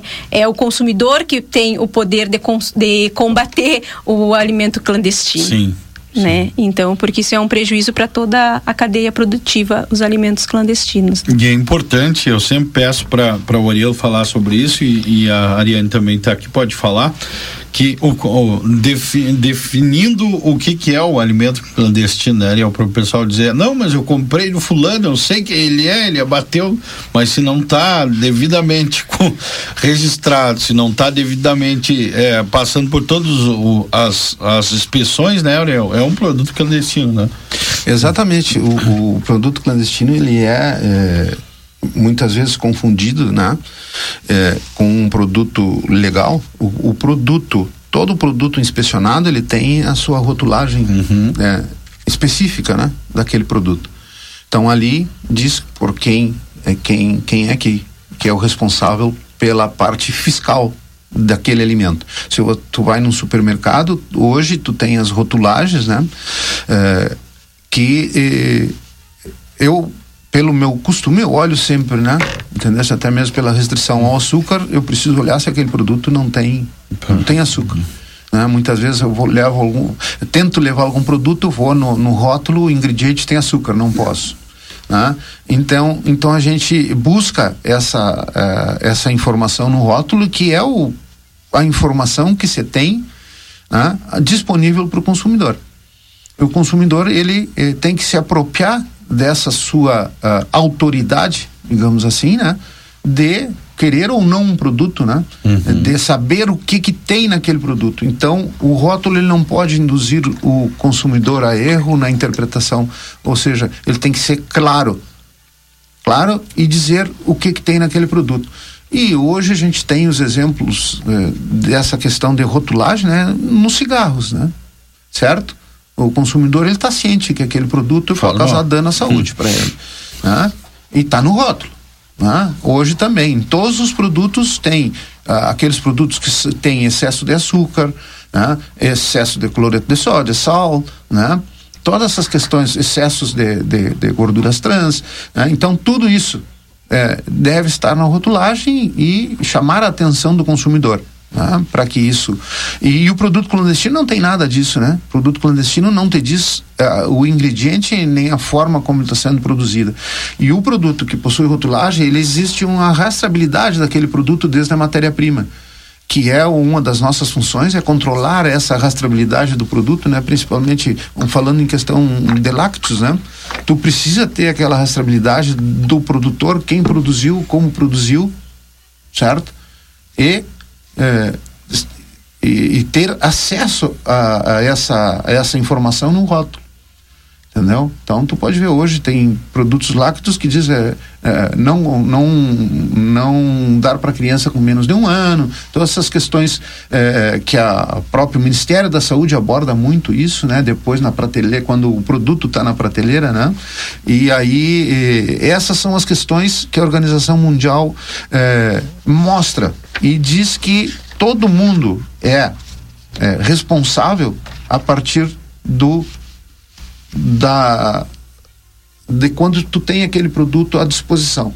E se tu está comprando um produto clandestino, tu está ajudando a disseminar talvez né, é, patógenos ou disseminar questões como, por exemplo, é, que estava lendo e achando extremamente interessante, é, Matias, nesse próprio documento que a Organização Mundial produz, ah, 5 milhões de pessoas morrem a cada ano no mundo por resistência a algum tipo de, de... de antibiótico, né? de antimicrobianos, certo? Aqui diz o seguinte: os micro-organismos resistentes aos microbianos podem ser transmitidos através da cadeia alimentar, por contato direto entre animais e pessoas ou através do meio ambiente. Se estima que 5 milhões de pessoas morrem cada ano no mundo devido a infecções com, com micro-organismos resistentes aos antimicrobianos. Então, e, e, esses, e esses produtos clandestinos não há controle nenhum. Ah, o, o, o, o, produto é, controlado, ele é infalível, ele é perfeito? Não. não. Mas ele existe o controle mínimo e dentro desse controle mínimo entra a questão laboratorial para dizer que aquele produto está em condições. Perfeito. Né? É a mesma exatamente, a mesma coisa. Todo leite que chega numa plataforma tem que ser feita análise de antimicrobiana. Uhum. Certo? Para quê? Porque mesmo em mínimas doses, aquele produto não vai acarretando uma resistência no ser humano. E essa é a nossa briga, o ser humano contra os micro-organismos. Os micro-organismos são seres vivos que querem sobreviver também. claro. Né? É. E eles estão ali para se modificar, para se alterar. Tá aí o exemplo da Covid, né? a mutação do, do, do, do, vírus. Né? Tu cria vacina, daqui a pouco ele muda, tem que fazer outra vacina. Então é assim. A vida é essa. É os micro-organismos querendo sobreviver E nós também. Eu lembro do, do Ariel, o Ariel teve aqui quando apareceu os primeiros focos de, de, de Covid na China lá, e foi no mês, naquele mês, ele teve aqui antes do, do dia de estourar a pandemia, e o Ariel usou, e a doutora Adriana, eu acho, também estava aqui com a gente no programa. E aí nós usamos, tu usou o exemplo até antes de, de, dar tudo que tinha acontecido. E esse é um exemplo lá na China, os mercados sem, sem, sem nenhum tipo de, de controle sanitário do que é vendido, né? E aí surge um, um vírus né, com esse potencial aí se espalha dessa maneira, né, é. através da alimentação. O abate de animais silvestres nos mesmos locais onde vão se, uhum. vão se abater outros tipos, né? E para trazer um pouquinho de informação para o consumidor, né? Tentar falar numa linguagem simples que a gente possa entender. Uh, o pessoal acha que olha o alimento e diz assim, mas ele estava com uma cara boa, hum. aquela carne, ela não estava com cheiro, não estava com nenhum líquido, estava com uma aparência boa. A gente chama que são as características organolépticas, né, do alimento existem dois grupos de bactérias. Existem muitas bactérias. Nós dividimos elas em dois grupos. São as deteriorantes dos alimentos e as patogênicas. As bactérias que são deteriorantes, que a gente chama, elas alteram rapidamente a característica do produto. Então a carne começa a ficar com uma cor meio verde, já tem um excesso de líquido, um cheiro. Então, a gente chama que isso não é preocupante a gente analisar esse tipo de bactéria, uma vez que ninguém vai ingerir esse tipo de alimento, né? Porque o nosso corpo, né, nossas emoções já vão ativar lá a aversão, a gente não vai conseguir. Ninguém vai conseguir colocar na boca, né, uma coisa que está nesse estado, um queijo, um leite que está já uh, talhado, cheirando e tudo nosso corpo naturalmente vai rejeitar. Então a gente não, não, nós não nos preocupamos tanto com elas. Mas existem um outro grupo de bactérias que são as patogênicas e elas não alteram a característica organoléptica de um produto. A salmonela, ela não vai Mudar, alterar claro. ali. Ela vai estar com aquele mesmo aspecto, vermelhinho, hum. né? E vai ter.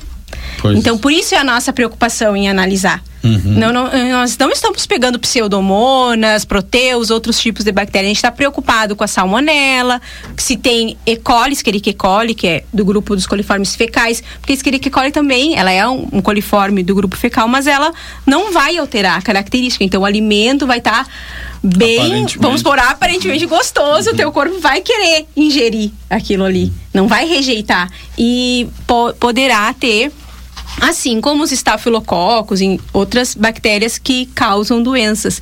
Então, é importante a, a, questão de ver se o alimento foi inspecionado ou não, porque as inspeções sanitárias, elas fiscalizam isso. Elas vão atrás disso, elas vão ver o ambiente onde foi abatido, o ambiente onde foi produzido, se tinha autocontrole, se tinha práticas sanitárias, e esses produtos foram sim analisados.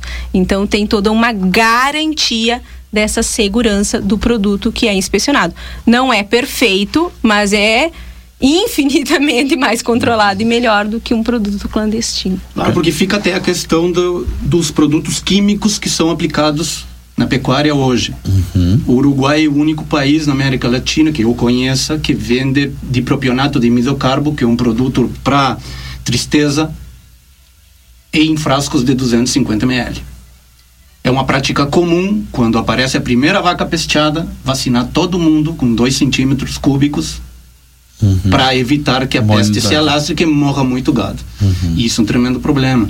Se tu acha uma vaca, uma carne é, de uma vaca pesteada, eu sou produtor rural, cansei de ver, tenho 51 anos, cansei de ver a caminhonete encostar na vaca que morreu pesteada, com 40 centímetros cúbicos de oxitetraciclina e 7 centímetros cúbicos de dipropionato de midocarbo ser carneado, faenado, vai para cima de uma caminhonete, vai parar no lar de alguém que não vai ver nada do que ela está uhum. falando.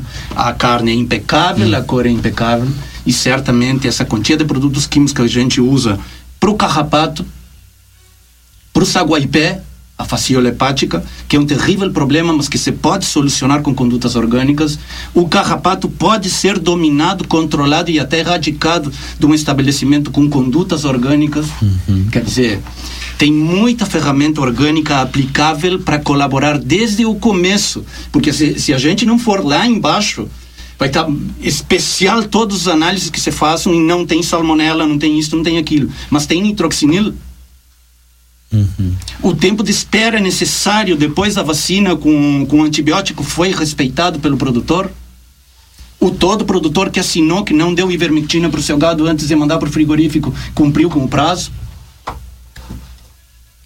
Então tem um, tem um monte de questões que ainda não estão sendo discutidas, talvez não estejam aí na declaração da, da ONU, mas certamente. Não, tu sabe, tu sabe, Juan, que aqui no, no, no Brasil, o serviço oficial, por exemplo, nós fazemos parte do sistema brasileiro.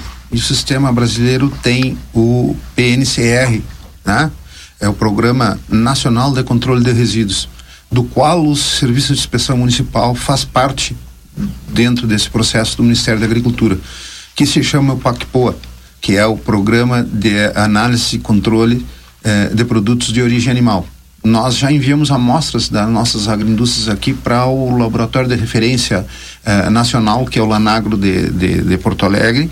Agora, ah, início do mês de julho, nós já temos dentro do calendário mandar amostras para o laboratório de carnes, para o laboratório de Santa Catarina, também laboratório de referência nacional, dentre os sete laboratórios de referência nacional do Ministério da Agricultura, e nós participamos exatamente, muito, muito boa essa tua abordagem, Juan, porque eh, o, o Ministério da Agricultura, ele tem, eh, ele busca fazer esse controle, né, através da bárbaro. análise do produto final.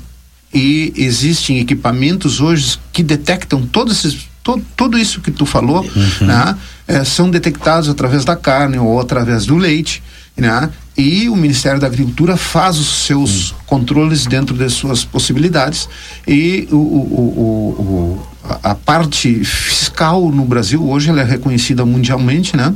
E nós, Santana do Livramento, fazemos parte desse processo junto com o Ministério da Agricultura. E existe esse Programa Nacional de Controle de Resíduos e nós temos até o final do ano um cronograma de coleta para que exatamente é verificar se aquilo que o Juan acabou de falar nesse Perfeito. momento, se eles estão, estão presentes ou não estão presentes dentro do, do, do, do- do- do- dos produtos que chega até o consumidor. Eh, nós já participamos já há dois anos desse programa com o Ministério da Agricultura e dentro do, desse processo as, ah, os produtos enviados das agroindústrias santanenses até agora não deu nenhuma inconformidade quanto a isso relatado pelo pelo plano, né? E é, por isso que a gente fala em controles mínimos, mas eles não são tão mínimos assim, entendeu?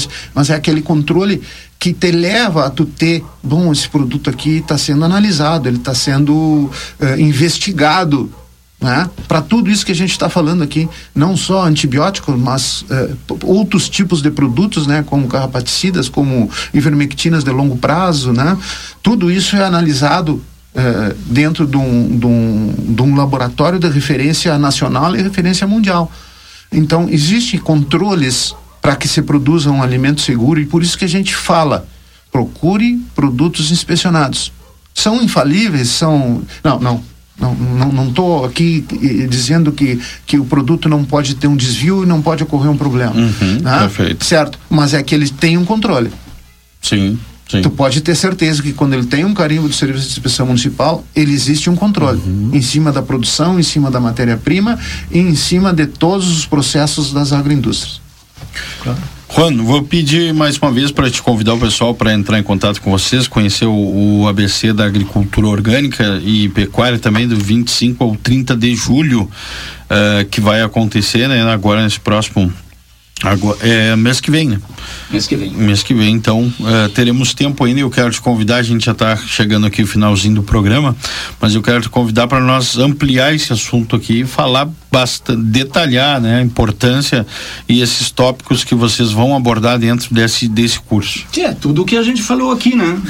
É, produzir o melhor alimento possível, menores custos.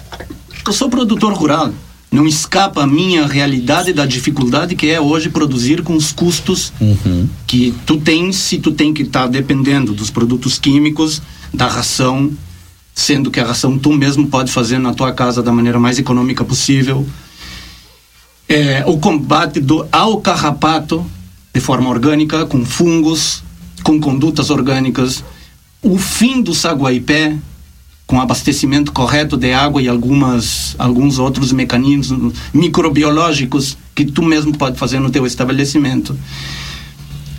Também a produção do melhor citrus e das melhores nozes pecan no meio do gado. Na minha casa tem muito citrus e muita noz pecan e a gente está produzindo de forma orgânica carne no meio de tudo isso aí. Então hoje o o Gracilero falava de ampliar, né? Se tu tiver vacas, tem que ter ovelha, tem que ter cavalo. Cara, tem que ter muita árvore também. Sem dúvida. Porque o ano que a coisa tá complicada é, e tu pode vender a noz pecan bem vendida ou citros bem colocado, a carne já deixa de ter um peso tão grande no teu estabelecimento e tudo isso aí como cultivar de forma orgânica é, o melhor citros, a melhor noz, ou uvas, uma cidade que tem tanta uva como Santana do Livramento. É, eu acho que vai ser bem interessante, mas mais interessante ainda é usar todas essas ferramentas dentro da pecuária.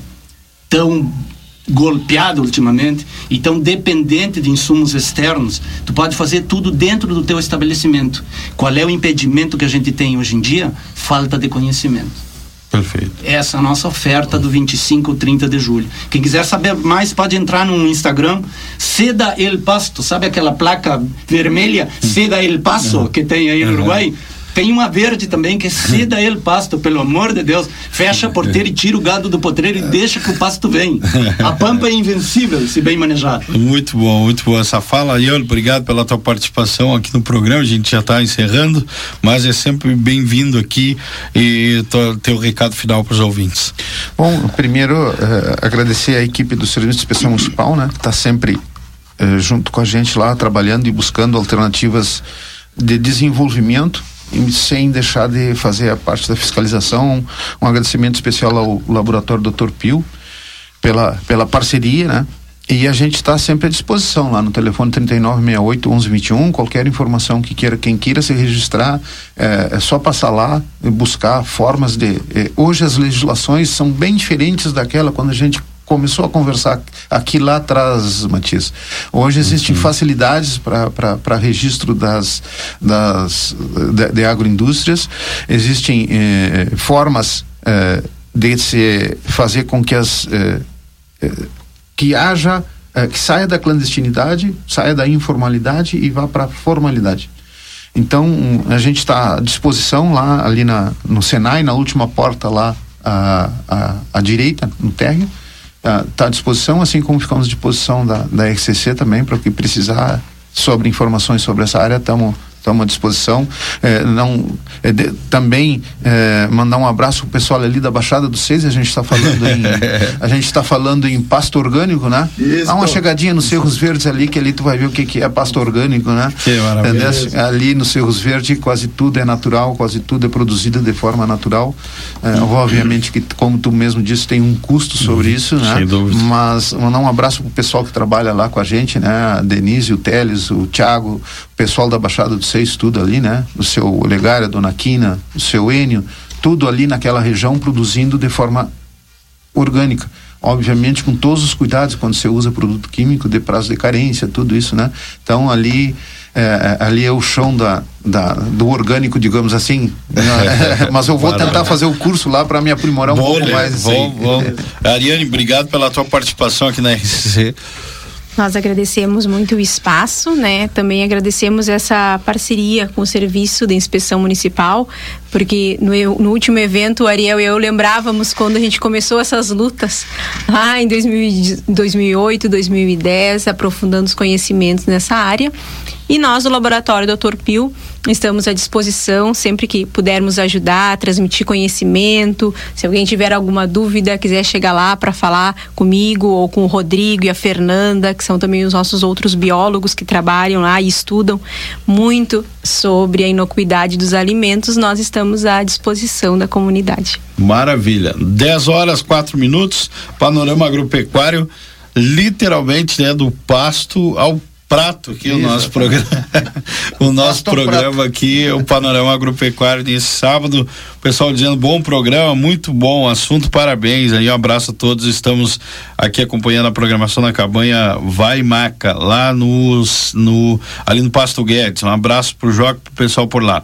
Vamos chegando ao final aqui do programa a gente vai rodar ainda eu vou pedir pro Lucas uh, rodar já já informei a Keila aqui pra gente em, rodar o informativo Cotribá agora aqui no finalzinho, né, do nosso programa, porque temos esses parceiros aí. Um grande abraço à equipe de comunicação da Cotribá aqui em Santana do Livramento e também lá em Birubá que são nossos parceiros, a turma da Cotribá sempre na audiência aqui da rádio RCCFM, lembrando RCCFM, você em primeiro lugar. Bom dia.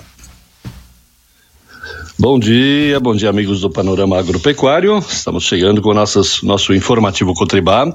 Eu sou João Carlos Medsdor, falamos aqui de Ibirubá, sede da nossa Cotribá, 112 anos, num clima agradável durante essa semana, semana de muita atividade. Não tivemos chuva aqui na região centro-norte, na região do Alto Jacuí e em andamento aqui o plantio das culturas de inverno, aveia, pastagens, eh, temos aí o, praticamente o encerramento do plantio da canola aqui na nossa região e também um andamento bom aí da cultura de trigo que deve ser ampliada aqui na, na nossa na nossa região. Uh, temperaturas uh, amenas aí durante a semana uh, e vamos ver se na semana que vem temos alguma chuva por aí, mas em bom andamento aí a nossa as nossas culturas de inverno. Com relação ao mercado da soja, altos e baixos, como é normal nesta época do ano, andamento do, do, do plantio, encerramento praticamente do plantio da soja americana e essa semana já altas e baixas aí de 40 pontos de baixa em função de chuva no, na, em alguns estados produtores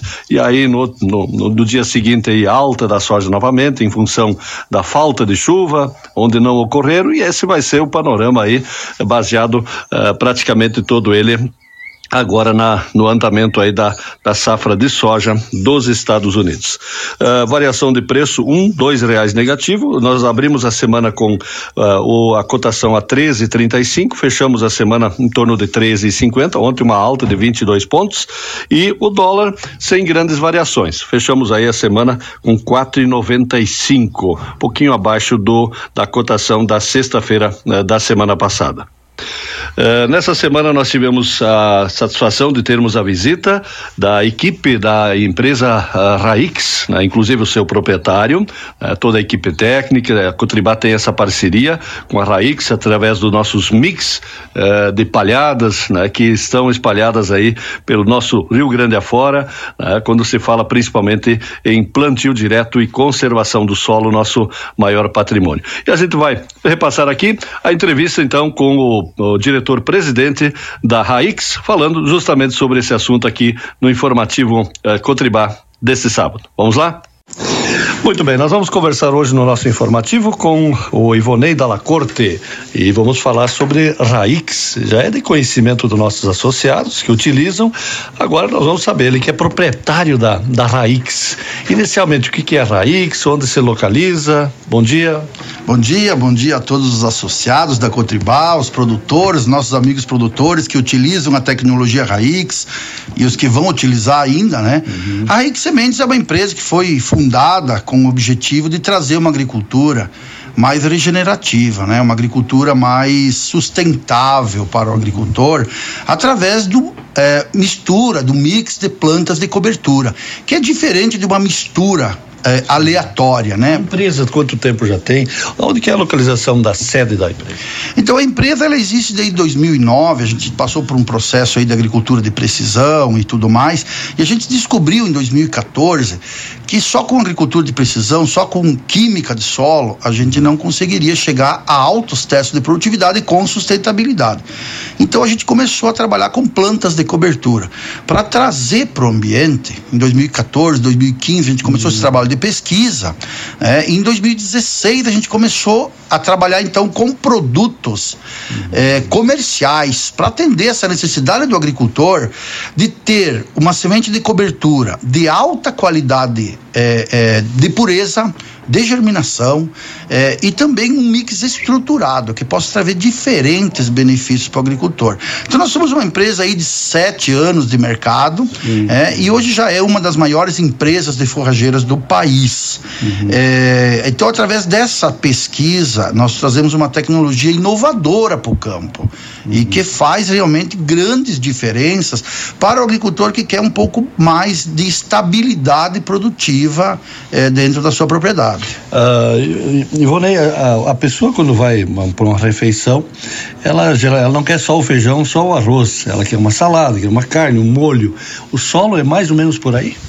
É, o solo O na Raix, no caso. né? É, o Raix é, é que estrutura tudo isso, né? Mas falando de solo, o solo é um organismo vivo.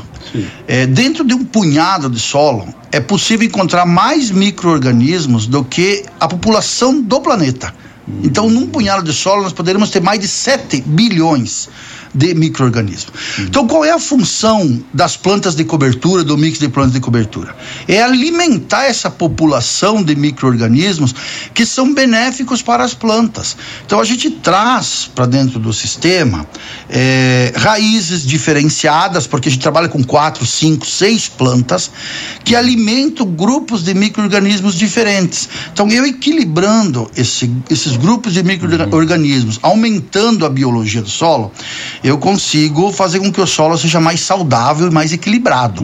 Então, plantando soja, trigo ou milho num solo mais equilibrado, tanto biologicamente como quimicamente, nós conseguimos ter uma planta com mais saúde. Eu tendo uma planta com mais saúde, eu uso menos produtos químicos. Eu utilizando menos produtos químicos, eu consigo ter uma lavoura mais sustentável. Mas não só no ponto de vista ambiental, no ponto de vista econômico também. Porque a sustentabilidade, para nós, ela é econômica e ambiental. Então eu preciso proteger o meio ambiente, mas preciso ganhar dinheiro, preciso continuar sobrevivendo como de agricultor. é o foco de É. todo mundo, ganhar Exa- dinheiro. Exatamente. Então, os nossos produtos, o nosso mix de planta, ele trabalha nos três pilares da produtividade. Ciclando nutrientes através das raízes diferentes, né? Então, trabalha toda essa parte química, de estruturação química, fazendo perfil de solo em profundidade. Trabalha na parte física de solo, porque quando eu coloco múltiplas raízes trabalhando em perfis diferentes, eu aumento a infiltração de água, aumenta a retenção de água no solo, então que faz com que a planta aguente um pouco mais os veranicos, mas principalmente cria canais estáveis para que o- os nutrientes que foram colocados às vezes em superfície, como é o caso do calcário, desçam em profundidade e façam o perfil acontecer. E esse canal estável, ele serve é, de, é, é, de canal de conduta para que a raiz da soja desça em profundidade. Ou seja, que a raiz da soja, ao invés de ficar é, é, submetida a uma compactação e fica a 20 centímetros do, do- do- de, só de solo, ela desça a 60, 70, um metro de profundidade, aproveitando a água que nós armazenamos do inverno né, e ciclando nutrientes. Utilizando isso para produtividade. E a parte biológica, que eu já comentei, que é o terceiro pilar da produtividade, melhorando a saúde do solo, que vai ser uma grande revolução e um assunto muito falado nos próximos anos. É, ter um solo mais saudável significa ter uma planta mais saudável, mas principalmente significa ter um alimento mais saudável, que é o que a humanidade precisa. Tá certo. Quantos tipos de plantas ah, se trabalha hoje, em média? Então, nós temos dois projetos no Raix. E eu vou falar do projeto Sul, que é onde a gente está hoje, né? O projeto Sul nós contamos com 17 espécies de planta de cobertura. O Raix tem mais de 70 espécies que a gente trabalha. Mas no sul a gente trabalha com 17 espécies. E essas espécies, elas são. Dentre elas, vamos colocar. É, a gente pode colocar como ah, centeio, as aveias, ervilhacas, ervilha forrageira, nabos, nabo pivotante e nabo forrageiro e outras mais aí que aí ficaria extenso aqui para citar todas, né? Mas a gente trabalha pensando muito em famílias de plantas, gramíneas, leguminosas, crucíferas é, e por aí vai. Por quê? Porque quando eu combino essas famílias, eu trago para o ambiente é, raízes diferentes e benefícios diferentes. O, o, mix de plantas da raiz é um mix é, que agronomicamente as plantas se combinam uhum. e trazem benefícios diferentes para o agricultor. É, por isso que eu gosto de enfatizar muito que o mix feito em casa, o mix caseiro, o mix que não tem nenhum trabalho de pesquisa, uhum. nem sempre é um mix de plantas. Ele é uma mistura aleatória. Sim. E esse resultado que o produtor vai ter não é o mesmo. Não é o mesmo de você, porque a gente combina tudo.